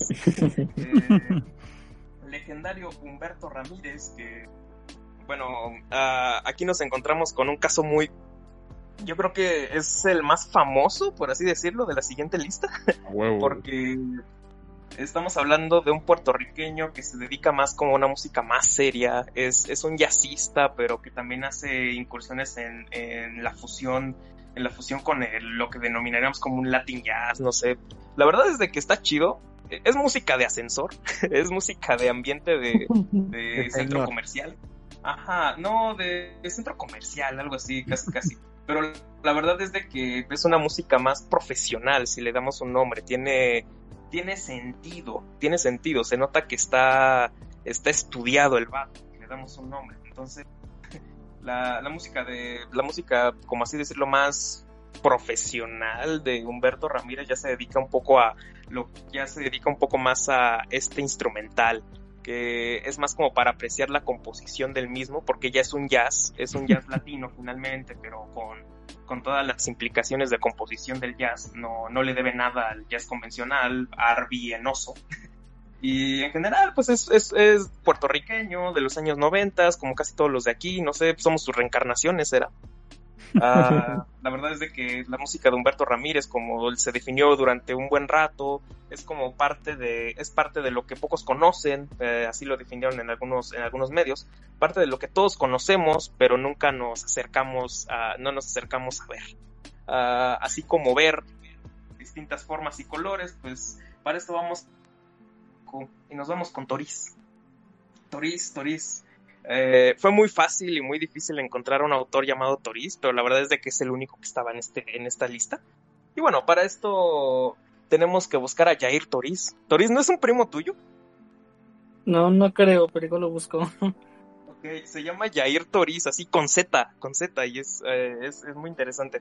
Es mexicano, es mexicano, no me queda muy claro de qué estado de la República es, pero va muy de la mano con, va muy de la mano con la, esta, con la tendencia del norte que se hizo como de un rock folk medio, medio, medio cutre, ya saben, muy eh, Ed Maverick, en pocas palabras. Y Toriz, así se llama en este caso, tiene un proyecto, Jair Toriz tu- tiene un, un, un proyecto llamado Toriz, así se llama, y después pasó a llamarse Rizar. Eh, su primer proyecto, Toriz, pues contaba con un par de canciones muy semejantes a Ed Maverick, la verdad. Eh, con este ritmo, este ritmo aguardientoso, con una música de guitarra y de tres acordes y, y nada más, nada más sorprendente que nos, que nos lleva a pensar pues en, en esta música que les gusta mucho a los chavos finalmente. Toris, Toris es bueno, ah, está musicalmente está bien, eh, como es esta letra de indie folk, por así decirlo, nada más habla de cómo está deprimido y quiere comer chetos Flaming Hot. De verdad, esa es una canción. Hay una canción de Toris así que se llama se llama Chetos Flaming Hot, de verdad. Puede sonar como la mejor canción del mundo, pero les juro que no, no es nada del otro mundo. Ah, para esto vamos a ir ahora con, conmigo, José Benítez, José Benítez, que eh, sigue una tendencia muy parecida a la de, a la de Toriz, hacer un indie, un indie trap, un indie como reggae, medio extraño, que no tiene como identidad propia, sino que fue, fue sacando cosas de todos lados. Suena bien, suena bien, pero te suena lo mismo de siempre. No, no hay una identidad ni autonomía propia en lo que hace. Por lo tanto, por lo tanto, pues diría que es súper monótono. El vato es de Ecuador. El vato es, eh, el vato es de Ecuador y su primer proyecto se llama así, José Benítez. O sea, ni siquiera le, le metió al, ni siquiera le metió al, a, la, a ponerle un nombre a su proyecto como tal. Ah, vamos a seguir ahora. No, no hay mucho que decir de él realmente, solo tiene dos canciones y al parecer su página de Facebook ya no existe y el proyecto ahora tiene otro nombre y ya no lo pude encontrar, ni siquiera tanto así se quiso olvidar de eso. Entonces esto nos lleva a otro desconocido, a otro gran desconocido llamado Alberto Juárez. Eh, Alberto Juárez también conocido como La Oruga. No, así se llama, la- así se llama Alberto Juárez La Oruga. Eh, tiene un, es, es mexicano, tiene un grupo de cumbia que precisamente se llama La Oruga. Y en realidad se dedica a hacer, a hacer música de cumbia con algunas con algunos, algunos aditamentos de composiciones propias. Es un grupo versátil, en pocas palabras, es un grupo que podrías encontrarte, en, no sé, que podrías contratar para tu fiesta. Pero también ya se han animado a hacer una serie de, de composiciones propias que incluso ya tienen discos, tienen un par de discos. Es como de estos grupos, es como de estos grupos que se quedan, a- o sea, ya están haciendo una producción, pero siguen en, pues, un- el underground, así sería. Sería una buena pregunta, en realidad, estos grupos versátiles de fiestas, pues son lo underground también, ¿no? Aunque los contratan en fiestas. No, de verdad me surgió la pregunta. Pero bueno, ah, ya que, ya que no pensamos mucho en que, en que los grupos versátiles son la base de la, de la música mexicana. Ya, seguido de esto, pues La Oruga tiene 58 años, ha estado incursionando en la música durante toda su vida. Alberto Juárez se define a sí mismo como un creador, un, un músico apasionado que gusta de las mujeres, del buen vino y de la buena música. Así se define en su página oficial. Eh, por lo tanto, Alberto Juárez, ¿te denominarías como tu, como tu contraparte musical? ¿Qué? ¿Me hablas a mí? Ajá, sí, Alberto Juárez. No. Bueno, bueno, hombre, hombre de cultura, hombre de cultura. Bueno, para esto vamos a pasar con el último y más importante. Este sí es el más famoso porque eh, sí tiene algo de arraigo popular. Se, eh, Paul Ramírez. Paul Ramírez es, es un solista, es un solista de pop eh, de origen filipino. Tiene, tiene éxitos bastante, bastante importantes, sobre todo porque participó en, participó en la serie, en un como, no sé cómo se llamaría, eh, F drama, F drama, algo así, eh, llamado Tango Lang and Pindaten, eh, que en tagalo, en tagalo significa amándote para siempre. En la cual el protagonista, que es Paul Ramírez, se encuentra en un gran dilema a tener que al tener que describirle a su familia sus orientaciones sexuales y por lo tanto tiene que dedicarse a, dedicarse a la música y al teatro para demostrar su valía como persona. Los dramas, los dramas asiáticos son de esta naturaleza muchas veces, son, son muy interesantes, tienen una música bonita. La verdad es de que la industria del pop asiático pega duro en cualquier país. Hay mejores industrias que otras. Ah, La Filipina es una industria muy joven, pero la música de Paul Ramírez, que, que tiene al menos como dos sencillos que son de los más importantes, no, no es más, es solamente la- el mismo pop de siempre, solo que en filipino, en tagalo. Y la verdad es de que tiene una, tiene un aire muy, ¿cómo decirlo?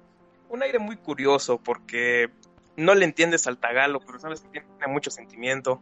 Lo mejor de todo es que me gustaría imaginarme a Paul cantando esa música. Eh, no, no solo las de Carlito, por favor. Y Carlito. bueno, aunque Paul cantando las de Carlito también es, un, es una gran obra, pero yo creo que sería todo. Esto es el repertorio musical. Hay una playlist que está pública y que la pueden buscar precisamente.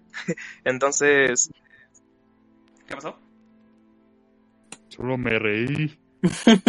Ah, no, no, no. Bueno, pues nada más sería eso en la sección de música, esta sección medio, esta sec- capitulación de todos los, de toda la música que se ha hecho que tiene nuestro nombre.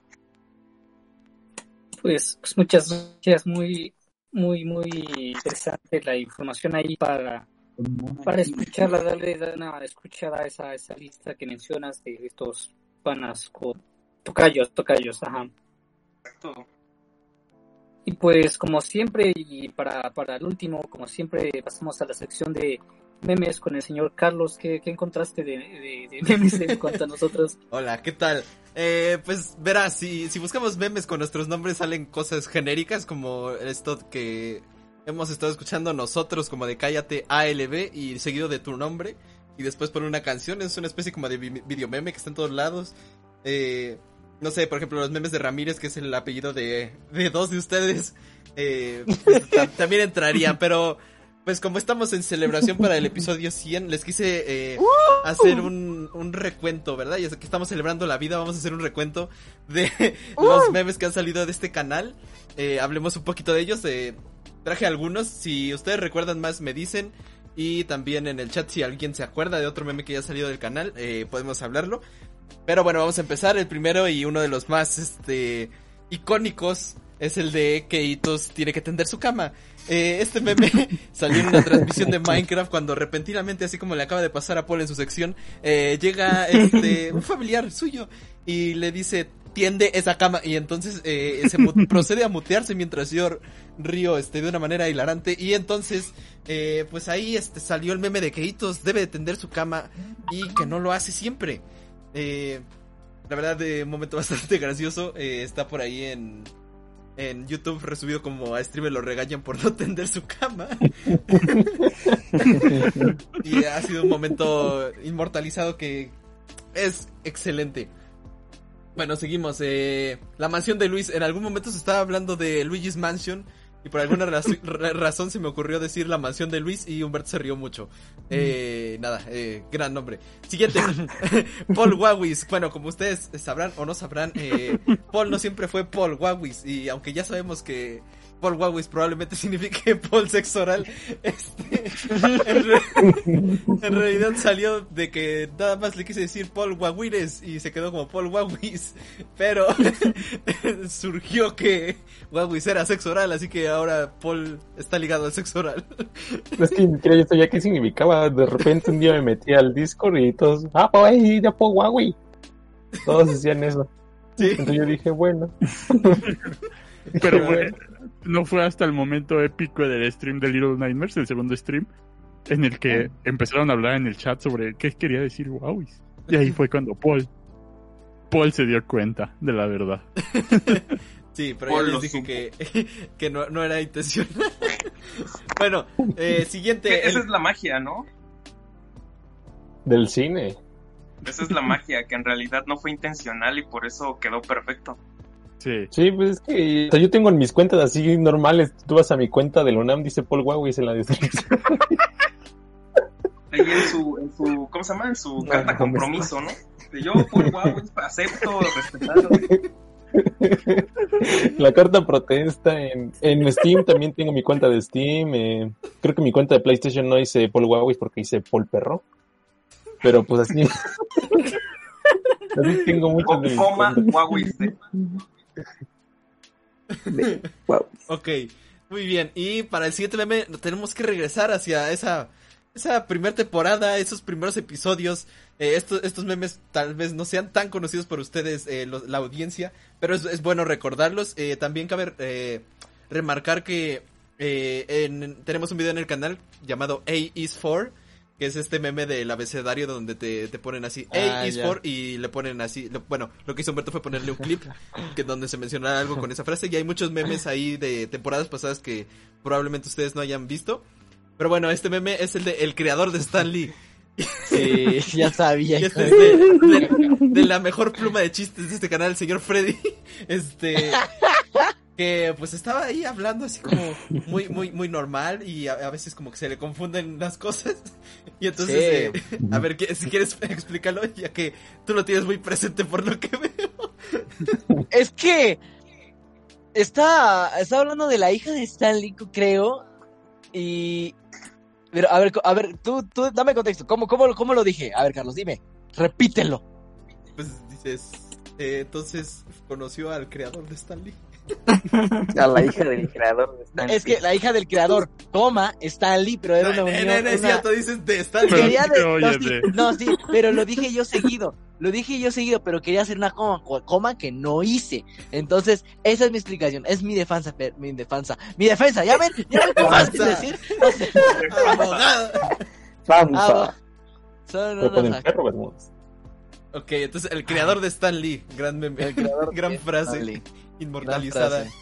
en, en El aquel canal. video. Grande. Muy bien. Grande, También grande. tenemos, regresamos también a las primeras temporadas con Toriz. Y en esta ocasión fue porque el. Si ustedes no, no escucharon eh, esos primeros episodios, creo que hasta la tercera temporada, el audio de Toriz se trababa bastante y de hecho por momentos sonaba robótico. Entonces Robotoriz también eh, es un meme medio, medio constante en esas temporadas, pero también debido a Y eso es su canon. audio se llegaba a cortar. Y entonces en alguna ocasión Toriz estaba dando, dando una review de esas que les gusta hacer, que le, que cuando le gusta algo pues él lo enfatiza, ¿no? Y en esta ocasión, eh, por alguna razón escogió una, una serie de palabras que suenan muy extrañas.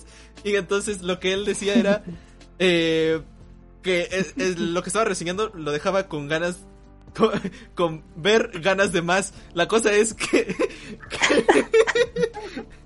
eh, que en, en el directo dice te deja con ganas de ver y se corta y entonces como por medio segundo hay un silencio y después dice nas de más y le pregunta a Humberto ¿qué dijiste?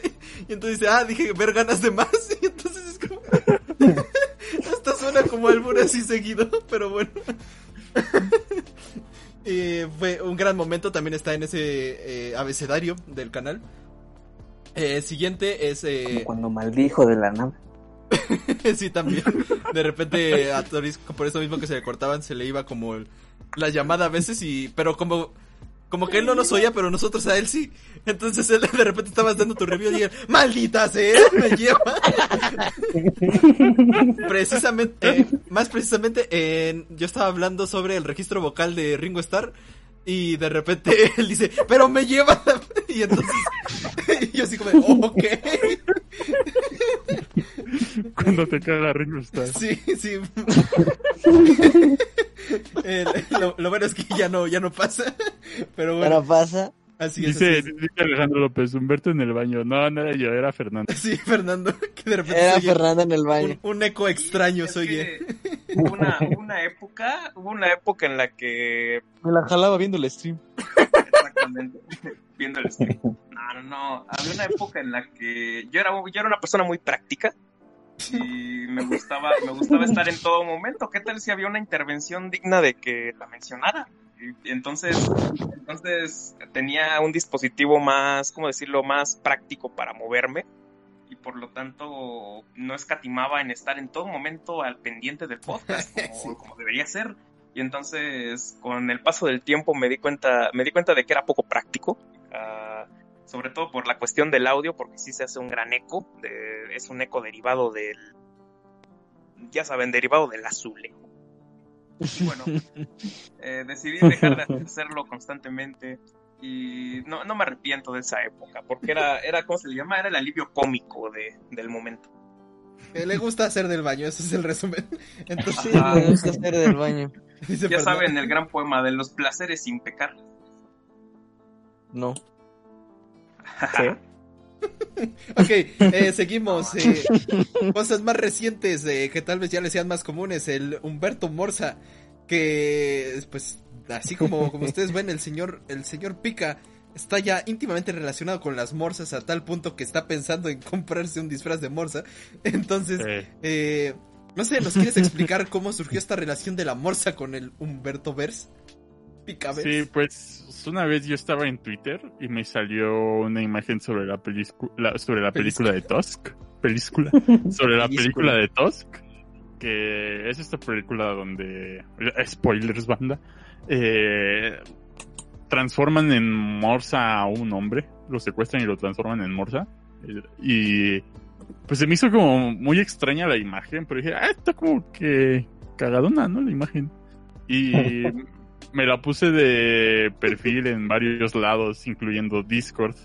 Y entonces ahí, este, los que estaban en el Discord en ese entonces, porque me parece que fue antes de la, de la caída, bueno, de, de la avenida del, del Granitos, eh, eh, empezaron a, a asociarme con la, con la morsa. Era en específico esa morsa, ¿no? La, de, la del señor Tusk. Sí. Eh, pero ya eventualmente pues se fue evolucionando a nada más una morsa.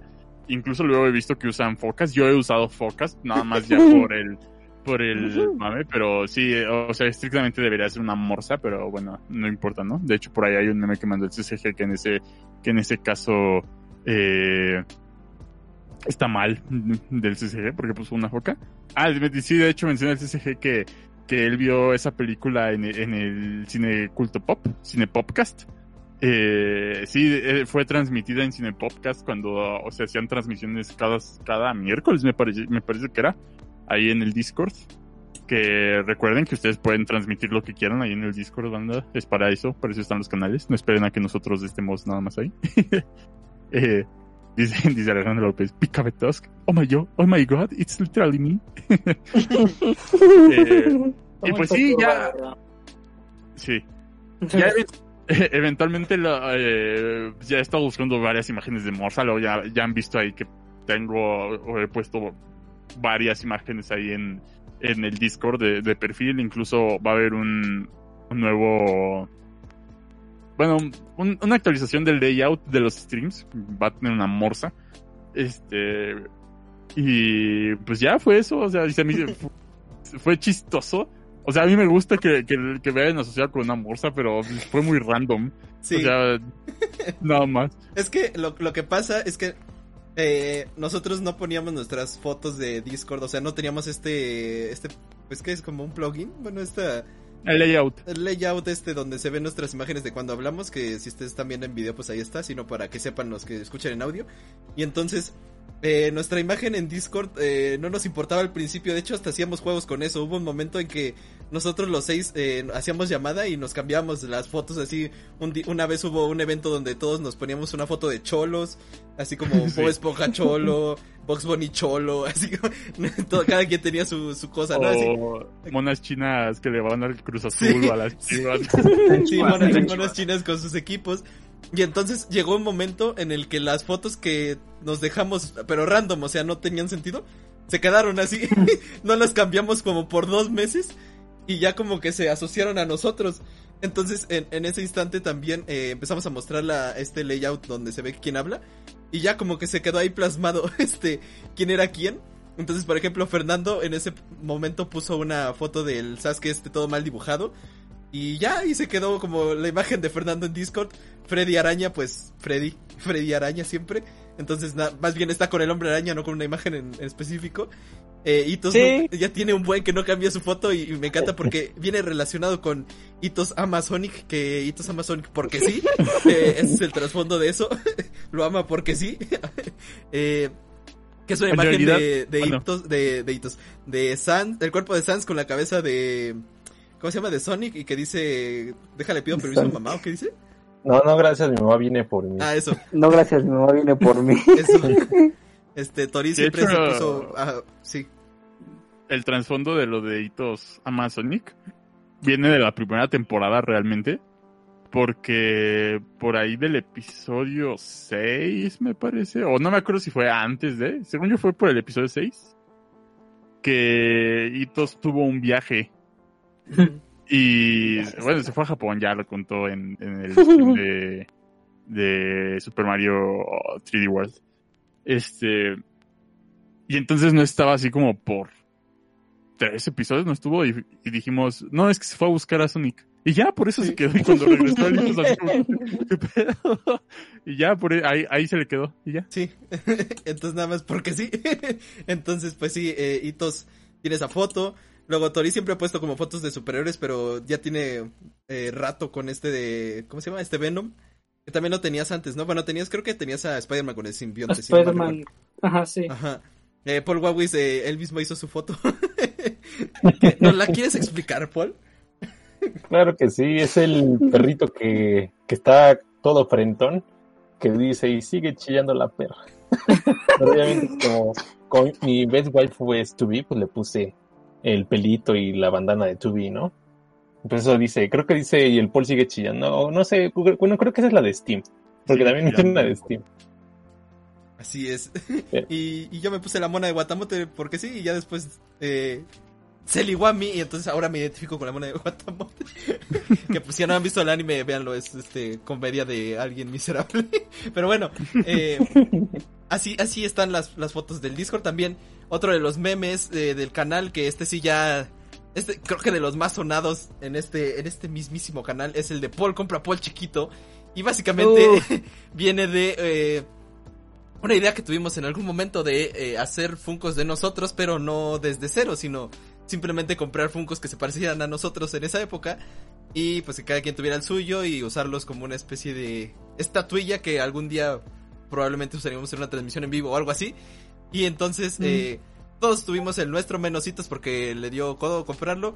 Eh, eh, Toris porque su Funko era de, de NSYNC o de qué era? Sí, no, de NSYNC, creo. Eh, un- un- No, era de. o sea, primero, era el de. Supernatural, pero no... O sea, ese se puso súper carísimo y luego era el de NSYNC, creo, ¿no? Y... No era de- le, le- le había quedado uno de los Backstreet Boys. Ah, de ¿no? Backstreet Boys. Los Backstreet Boys. de Backstreet Boys y tampoco lo compró. Entonces, eh, el que faltaba de, de serle asignado un Funko era Paul. En ese momento Paul no estaba tan involucrado en esto ni le hablábamos tanto. Eh, no es que no le hablábamos de antes, solo como que en esa época no le hablábamos mucho. Y entonces... Estábamos eh, como enfocados en el proyecto sí. y como Paul no estaba en el proyecto, Exacto. pues. Eh. Sí, sí. Estaba Entonces, en fase de prueba. yo una vez estaba viendo un cierto Funko que no les voy a revelar en este instante porque, no sé, a lo mejor algún día exista. Este, era un Funko que tenía... Es uno de estos discos que tienen Funkos. En chistes que la estatuilla se parecía mucho a Paul, pero eh, como este Funko Era era muy pequeño, entonces era Paul chiquito. Entonces, Paul chiquito era algo que nosotros queríamos que él comprara para que tuviera su Funko, como nosotros, y nunca lo ha comprado. Entonces, eh, surgió este hashtag pidiendo desde la comunidad que Paul comprara Paul chiquito para que él pudiera poseer su propia estatuilla y así formar parte, parte del club de los culto pop eh, con sus Funkos. Y lo que ha pasado eh, durante todo este tiempo es que ha fluctuado, o sea, está en, cotiza en bolsa el Paul chiquito y entonces hay momentos en los que tiene un precio altísimo y un precio bajísimo. Eh, su precio ha llegado hasta los 600 pesos y ha bajado a los 3, 250 creo, algo así. Eh, Sí. Entonces, eh, Paul compra Paul chiquito siempre es un sueño que algún día puede que se cumpla. Deja ver en cuánto está ahorita. Pero eh, recordémosle a Paul que, que compre Paul chiquito, por favor. Ya cómpralo, güey. No, papu, no, no, no, no.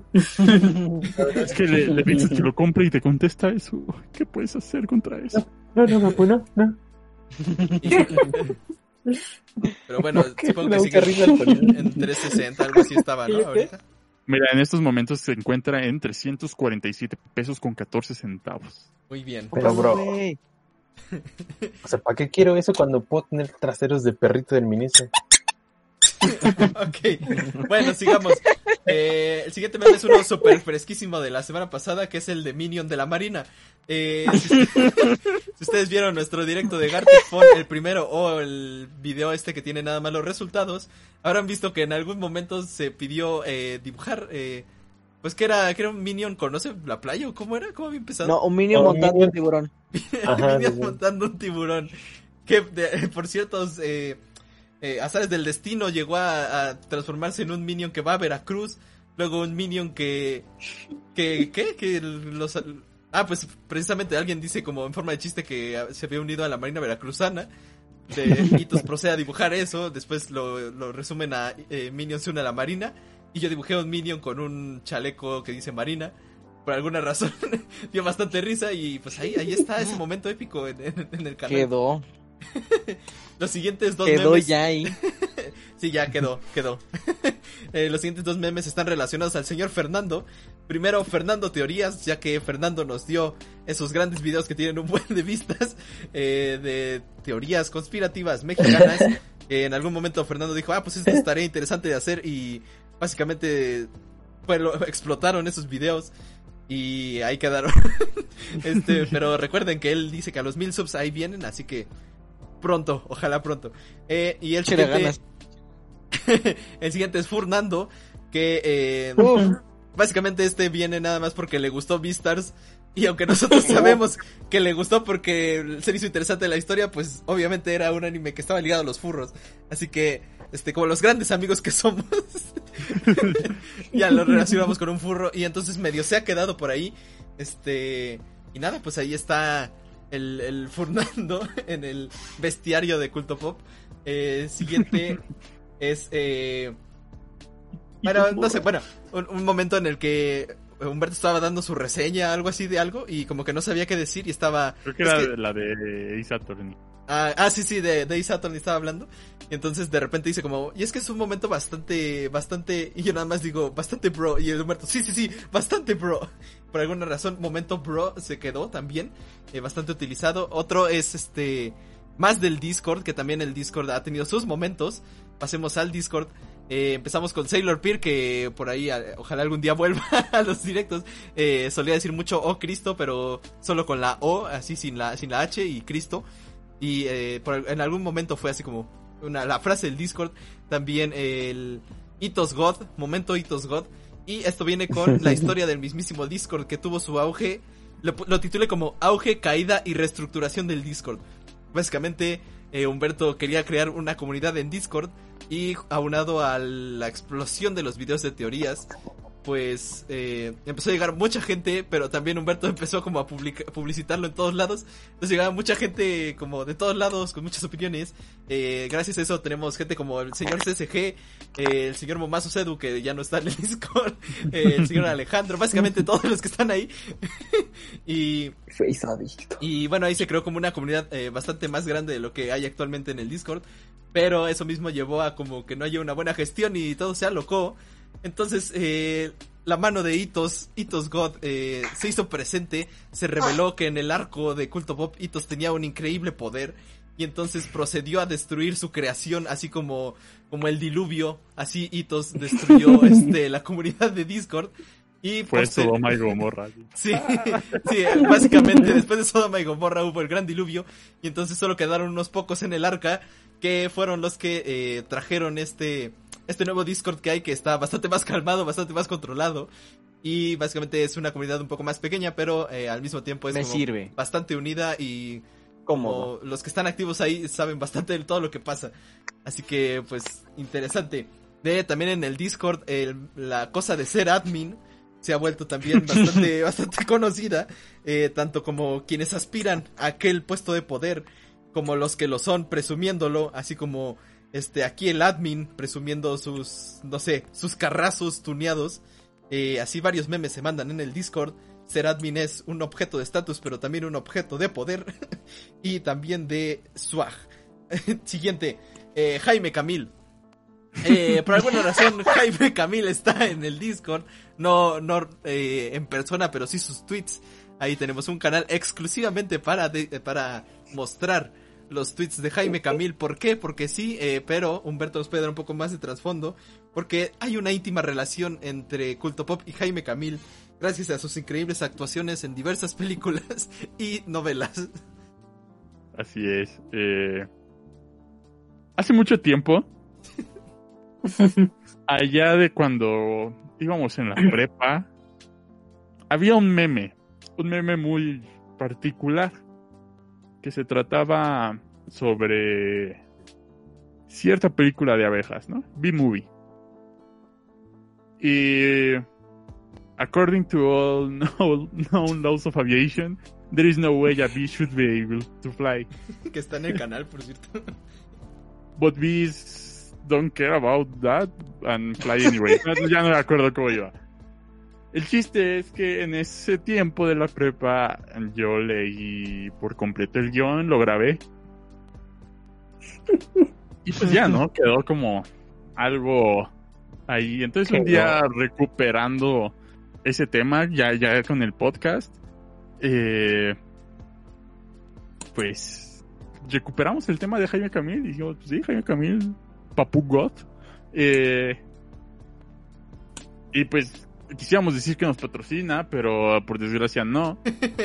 quisiéramos, quisiéramos decir que, que sabe de nuestra existencia, pero por desgracia no. Eh, Ojalá. pueden tuitearle o pueden mandarle así mensajes de que mande un saludo o lo que sea. Eh, de todo no creo que haga caso. Pero Que se le quiere aquí. aquí lo- lo adoramos, lo queremos y está invitado a cualquier uno de los episodios, incluso de crear, no sé, algo.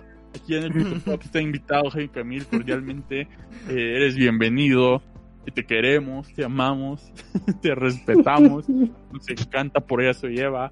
Eh, La del dinero, la del hasta que el dinero no se pare, Ah, me, sí. me encanta.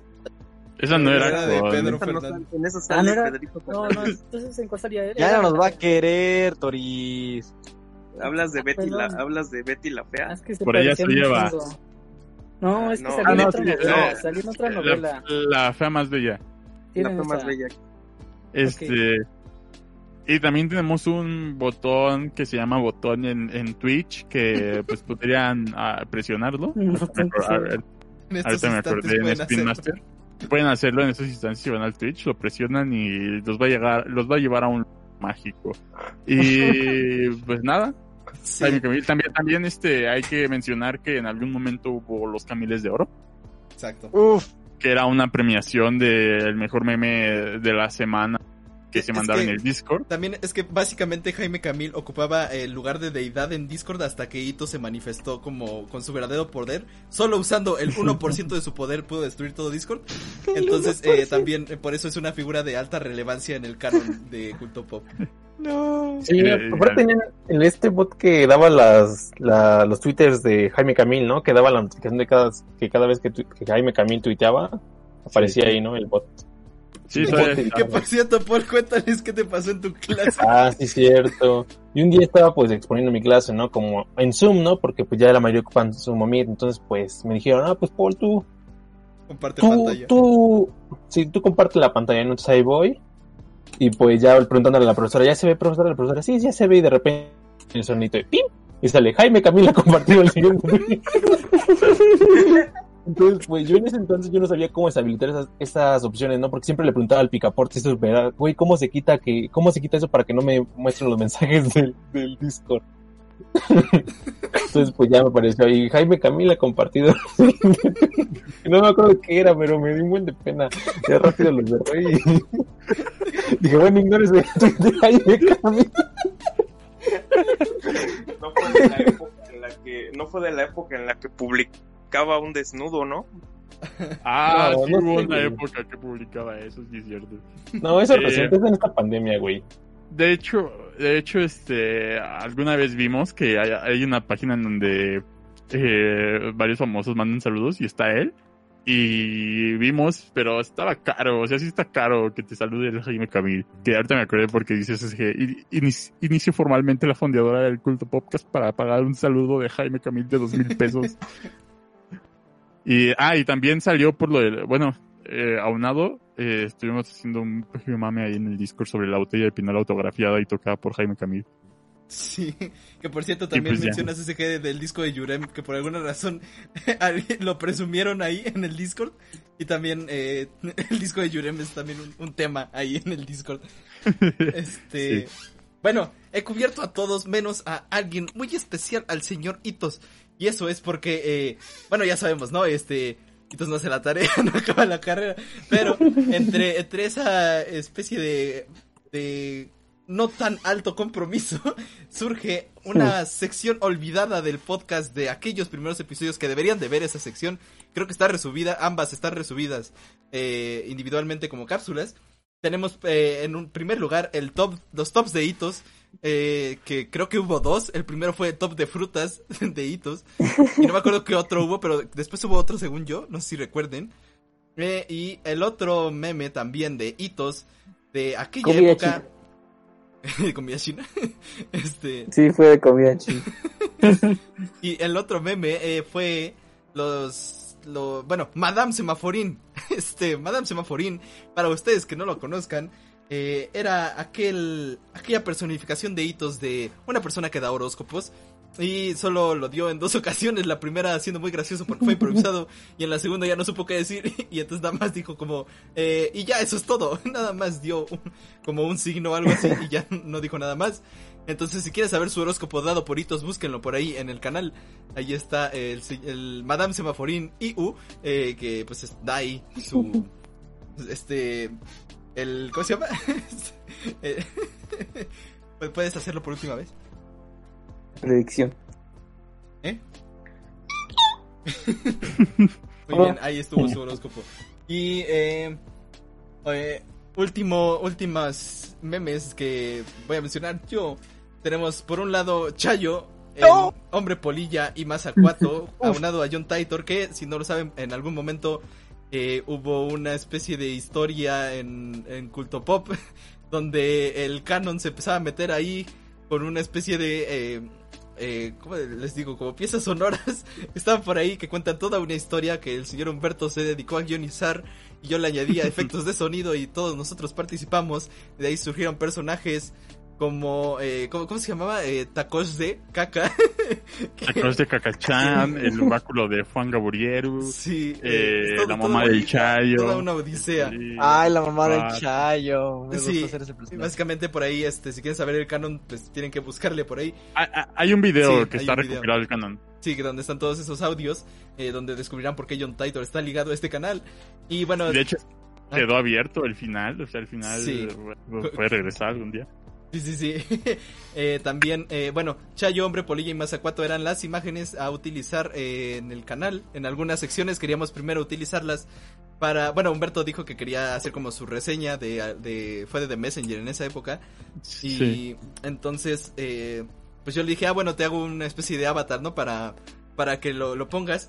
Y en, entonces en el diseño de personajes creé a tres, que son Chayo, el hombre polilla y Mazacuato, que ustedes pueden ver a dos de ellos, a Chayo y al hombre polilla, en las imágenes de teorías para llevar esa pequeña sección que a veces viene, a veces se va, donde Humberto y yo en los primeros dos episodios dimos unas teorías que no estaban ligadas a las teorías eh, de conspiración mexicanas y también eh, subimos ahí también la sección de Fernando donde hablaba sobre el metro, si no mal recuerdo. Y ahí está Chayo y Hombre Polilla, pero Chayo tiene un trasfondo aún, aún más profundo y es que Chayo en Facebook es todo un, todo un personaje y deberían de verlo porque tiene muchos amigos eh, hindúes. eh, muchos amigos rusos, muchos amigos extraños que Nice. sí, Nice. sí, entonces eh, está, está por ahí, este, está, está chido, busquen a Chayo. Y por- Chayo Dorime.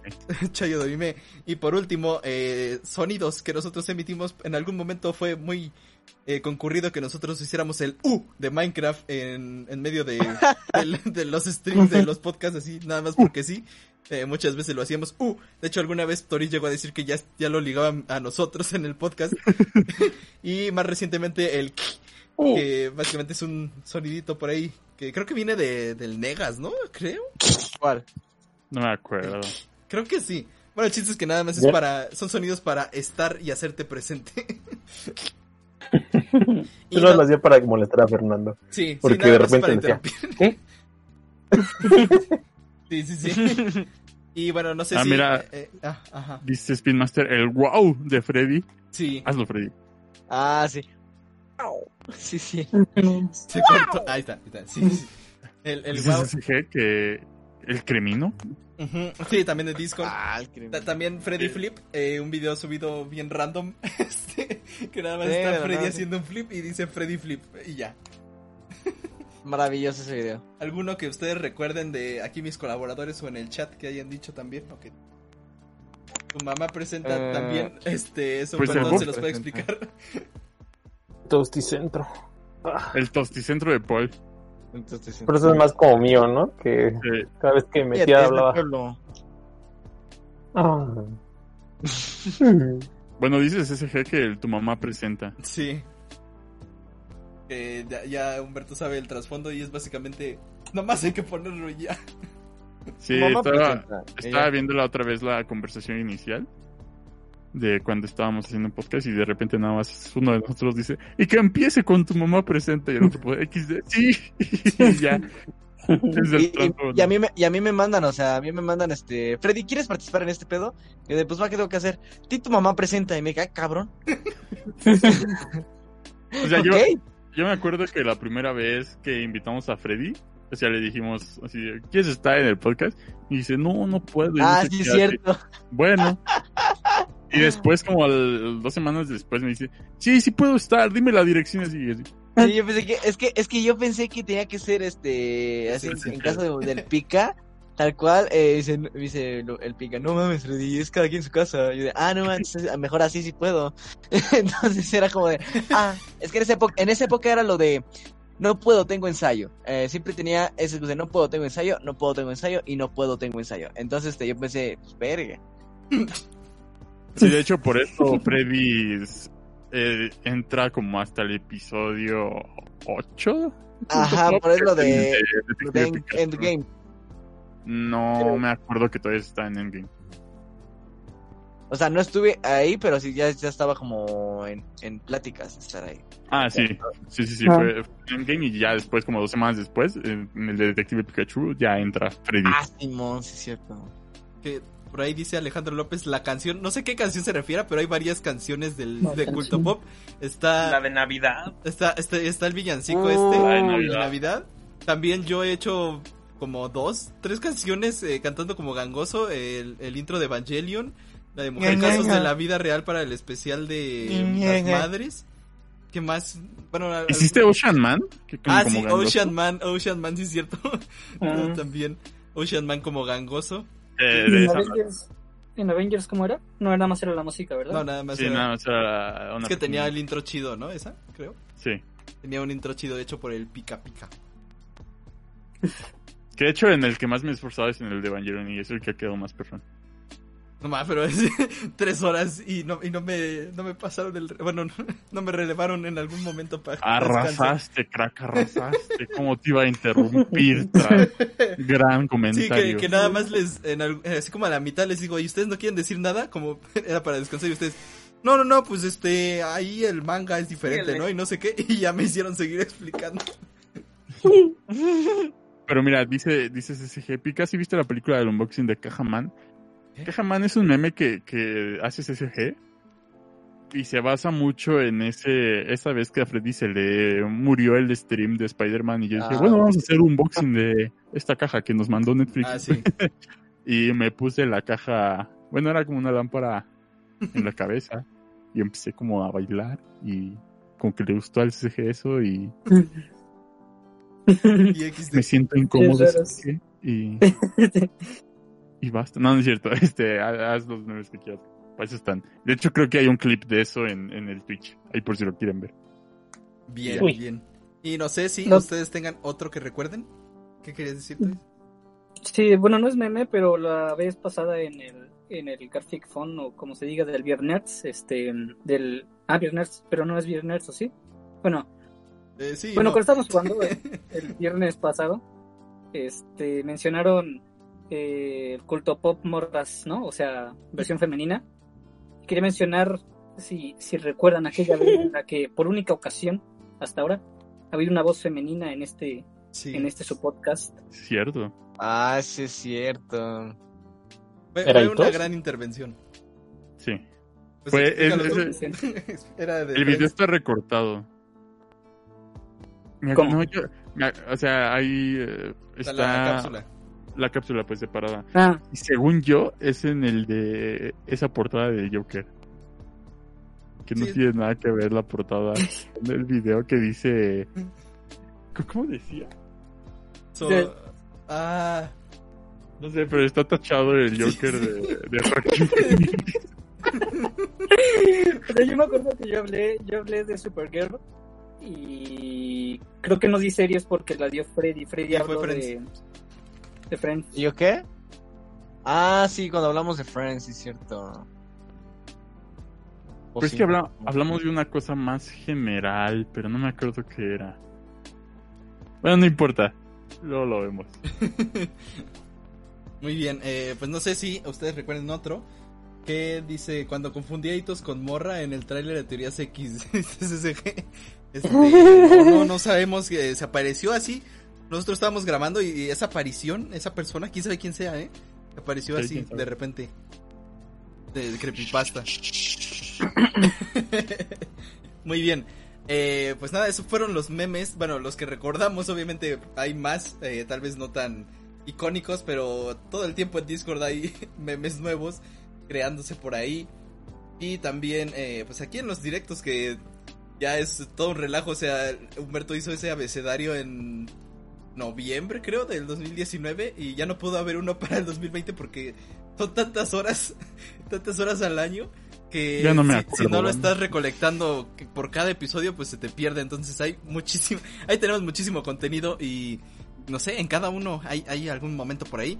Así que, pues, si les interesa, por ahí vean. Sobre todo es interesante, bueno, para nosotros eh, es muy interesante volver a esa primera temporada y ver cómo, cómo hemos eh, evolucionado, cómo hemos mejorado. Más de que el audio aspectos. estuvo horrible. Sí, eh, entonces, pero eh, eh, le tenemos mucho cariño a esa primera temporada. Eh, Sí. Creo que ya hablaremos más de todo esto en el episodio 100, pero bueno, espero que les haya gustado esto. Los, los momichis culto pop, como bien dice el Brian. El. Brian. Y pues nada, eh, es- es- fue- esos han sido los memes del canal. Volvemos, Jotoris, al estudio. Eh, pues, pues sí, esa, pues fue un gran, una gran pues, recorrido, ¿no? Por toda la historia hasta ahorita y pues lo que nos espera para lo, para el episodio 100, eh, para, para el final de, de esta temporada, me parece. Y pues, pues nada, ¿no? Que, que pasen muy bonita noche, este, pues vamos a, a despedirnos, ¿no? Señor Paul, ¿cómo se despide usted? Ah, pues yo me despido de beso. Pero ahorita como hay COVID, no. Así que buenas noches. Más que primero que nada, buenas noches. Eh, no se masturben. Ya. Genial. Señor Hitos, ¿cómo, cómo, cómo le va a usted? Este, Mofludo. Este, pues. Eh, pues.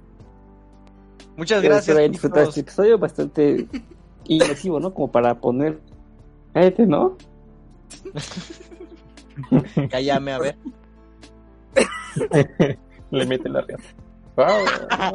Ya, ya, sí, sí, Eitos, una disculpa, es que me emocioné al escuchar tu voz. pues faltó ese meme, ¿no? De, de que de que Freddy y yo nos peleamos un chingo. Bueno, nos peleamos. Ah, sí, nos peleamos De, en de los hecho, debates. en, en el abecedario está como en la letra D porque dice Freddy, eso era de un debatito con Toris. Es- Debatito con Toris, es un debatito con Toris. Eh, de- no, de hecho, cito, digo, No, pues este debatito me lo quiero echar con Toris. Ajá. Ya. Entonces, Pero es este, emblemático. No sé, hace mucho que no pasa, pero, pero a lo mejor alguna vez. Cuando Pero peleamos, pero bien cuando nos chingamos. Ah, ¿Cómo era? Nos arreglamos. Pero qué así. que peleamos. No me acuerdo cómo era. Qué rico cuando chingamos. Señor lo, lo quiero mucho. No, pero, no pero- pero te quiero mucho. Eh, no, pero primero quiero dar introducción a Itos porque lo interrumpí muy groseramente. Entonces me disculpo de antemano y procedo a que él se despida primero que yo. Gracias, Freddy. Este. No, pues nada, que espero que les haya gustado este episodio, bastante curioso. Y nos escuchamos pronto. Muy bien, ahora procedo en despedirme yo. Eh, te amo, Itos. Eh, muy buenas noches. eh, tengan todos ustedes. Espero que hayan disfrutado este episodio 99. Estamos a nada del episodio 100, que viene una sorpresa. Eh, no es face reveal, aún, aún no. Pero eh, les va a gustar, va a estar chido. ¿Quién sabe?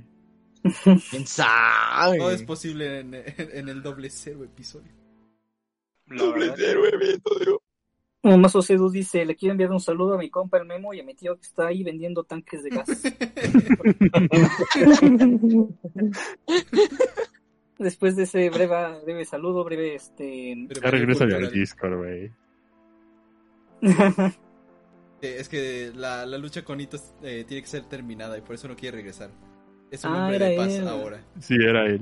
Ah, cierto. Mamá. Eh, bueno, este, señor... Señor Humberto, ¿usted qué tiene para despedirse esta noche? Pues yo quiero mencionarles que recuerden que ya se actualizó el horario de streams. Eh, va a haber streams básicamente miércoles, jueves, viernes, sábado de podcast y domingo de streams casi toda la semana, eh, excluyendo lunes y martes. Eh, recordarles que el martes hay un unboxing que, que hay... Lo están esperando como dos personas, pero lo están esperando. este... Mm, record- bueno, ahí chequen la imagen, ¿no? De, de los horarios de los streams. Que de hecho, me parece que esta semana va a haber una excepción, ¿verdad, Carlos? De stream.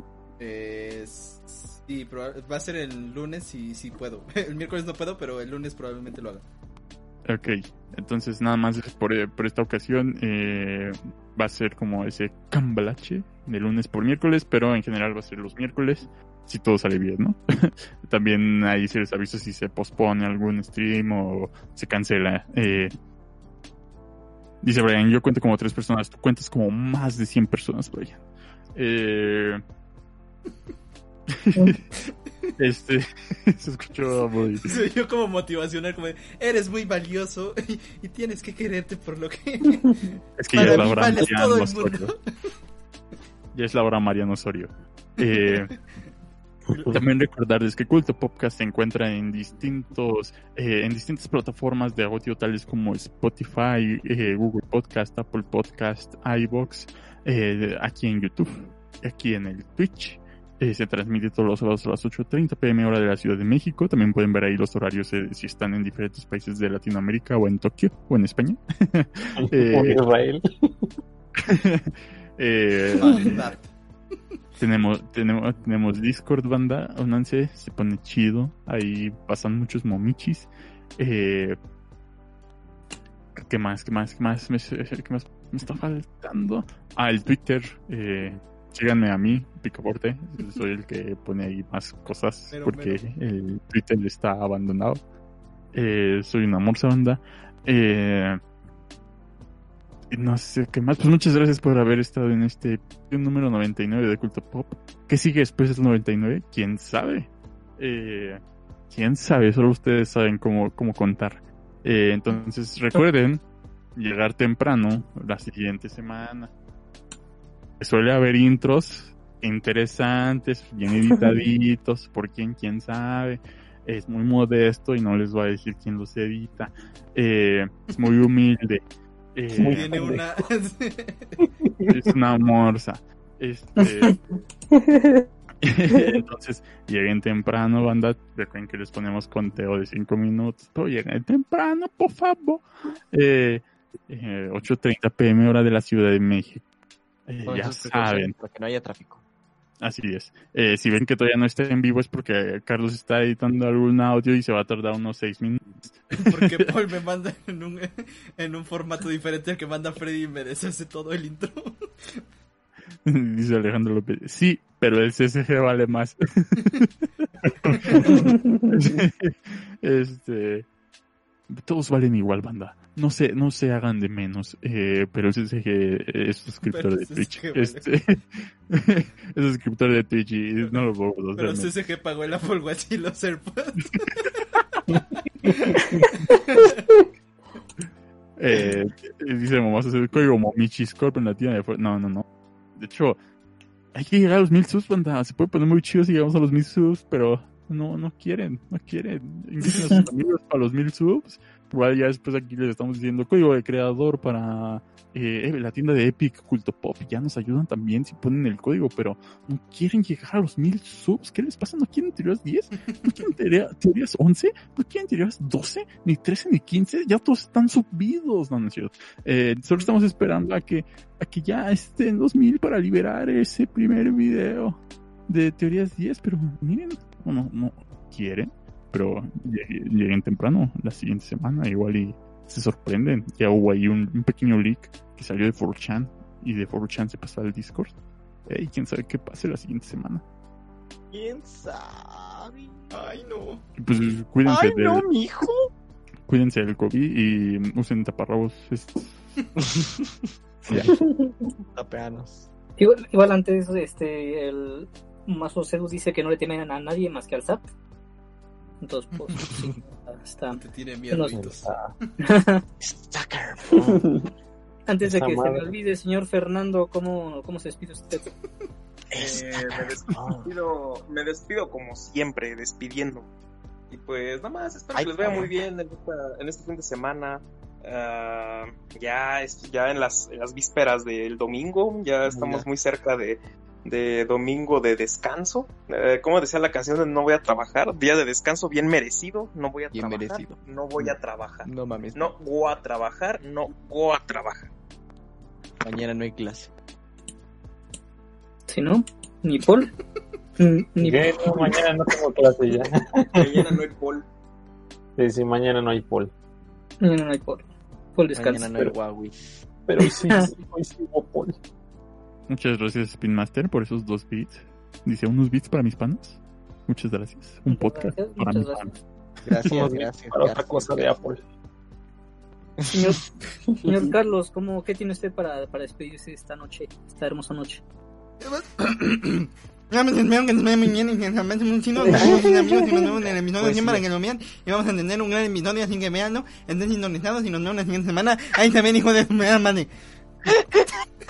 Ay, amo cuando hace eso. Ay. Ven. Pues sí. Ah. Saludos desde Michigan, dice Brian ALB. Este, pues en serio, no, no tengo cómo expresar tanta gratitud por todos los que nos están escuchando en este momento y los nos escucharán en sus casitas cuando ustedes quieran en, en diferido, en, en la plataforma de su preferencia. Ya saben que tenemos este. Estamos aquí en Spotify, en YouTube, en Twitch, en, en la página del tu portal geek. Chris, Eh, creo que ya paró la transmisión. No, ¿qué? ¿En serio? ¿Qué? Ah, ¿no? Es que el Alejandro mandó, dice, habla como yucateco XD. Gallo mandó otra cosa. ¿Estaba grabando otra cosa? Ahorita, le- lee el de Daniel Gallo. No, no, no. Pero bueno, un guapo. Mejor la hago, no lo digo. invadió en el stream, no, esperemos que no. Pero bueno, una vez más, este, muchas gracias a todos los que nos están escuchando en este momento, los que nos escucharán en diferido y, y pues, pues por pasar un, un rato tan agradable con nosotros. Entonces, pues, nos vemos la siguiente semana. Y no vean Freddy. No vean Freddy, no, no mames. ¿Te gustó el podcast? Recuerda seguirnos en nuestras redes sociales como Culto Podcast. Nos vemos en la siguiente semana. Gracias por oír.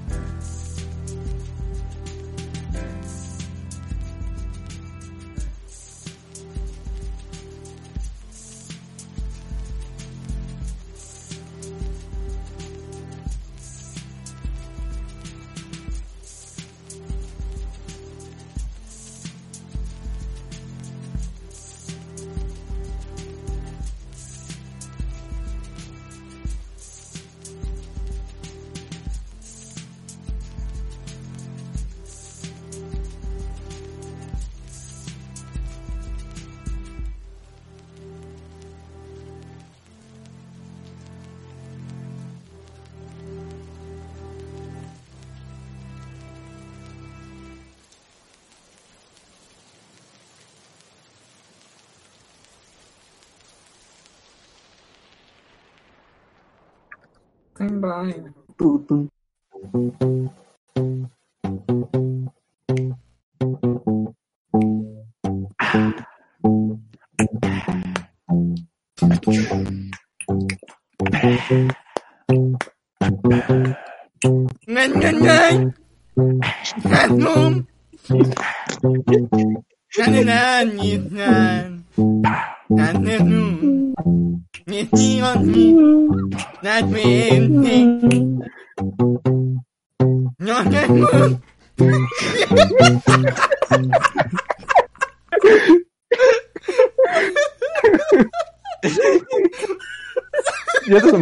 Cochinita pibil cómo hablas.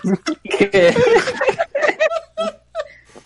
ah, no más, unos tamales de cochinita estarían bien. Ahí nos vemos, hijos del pico.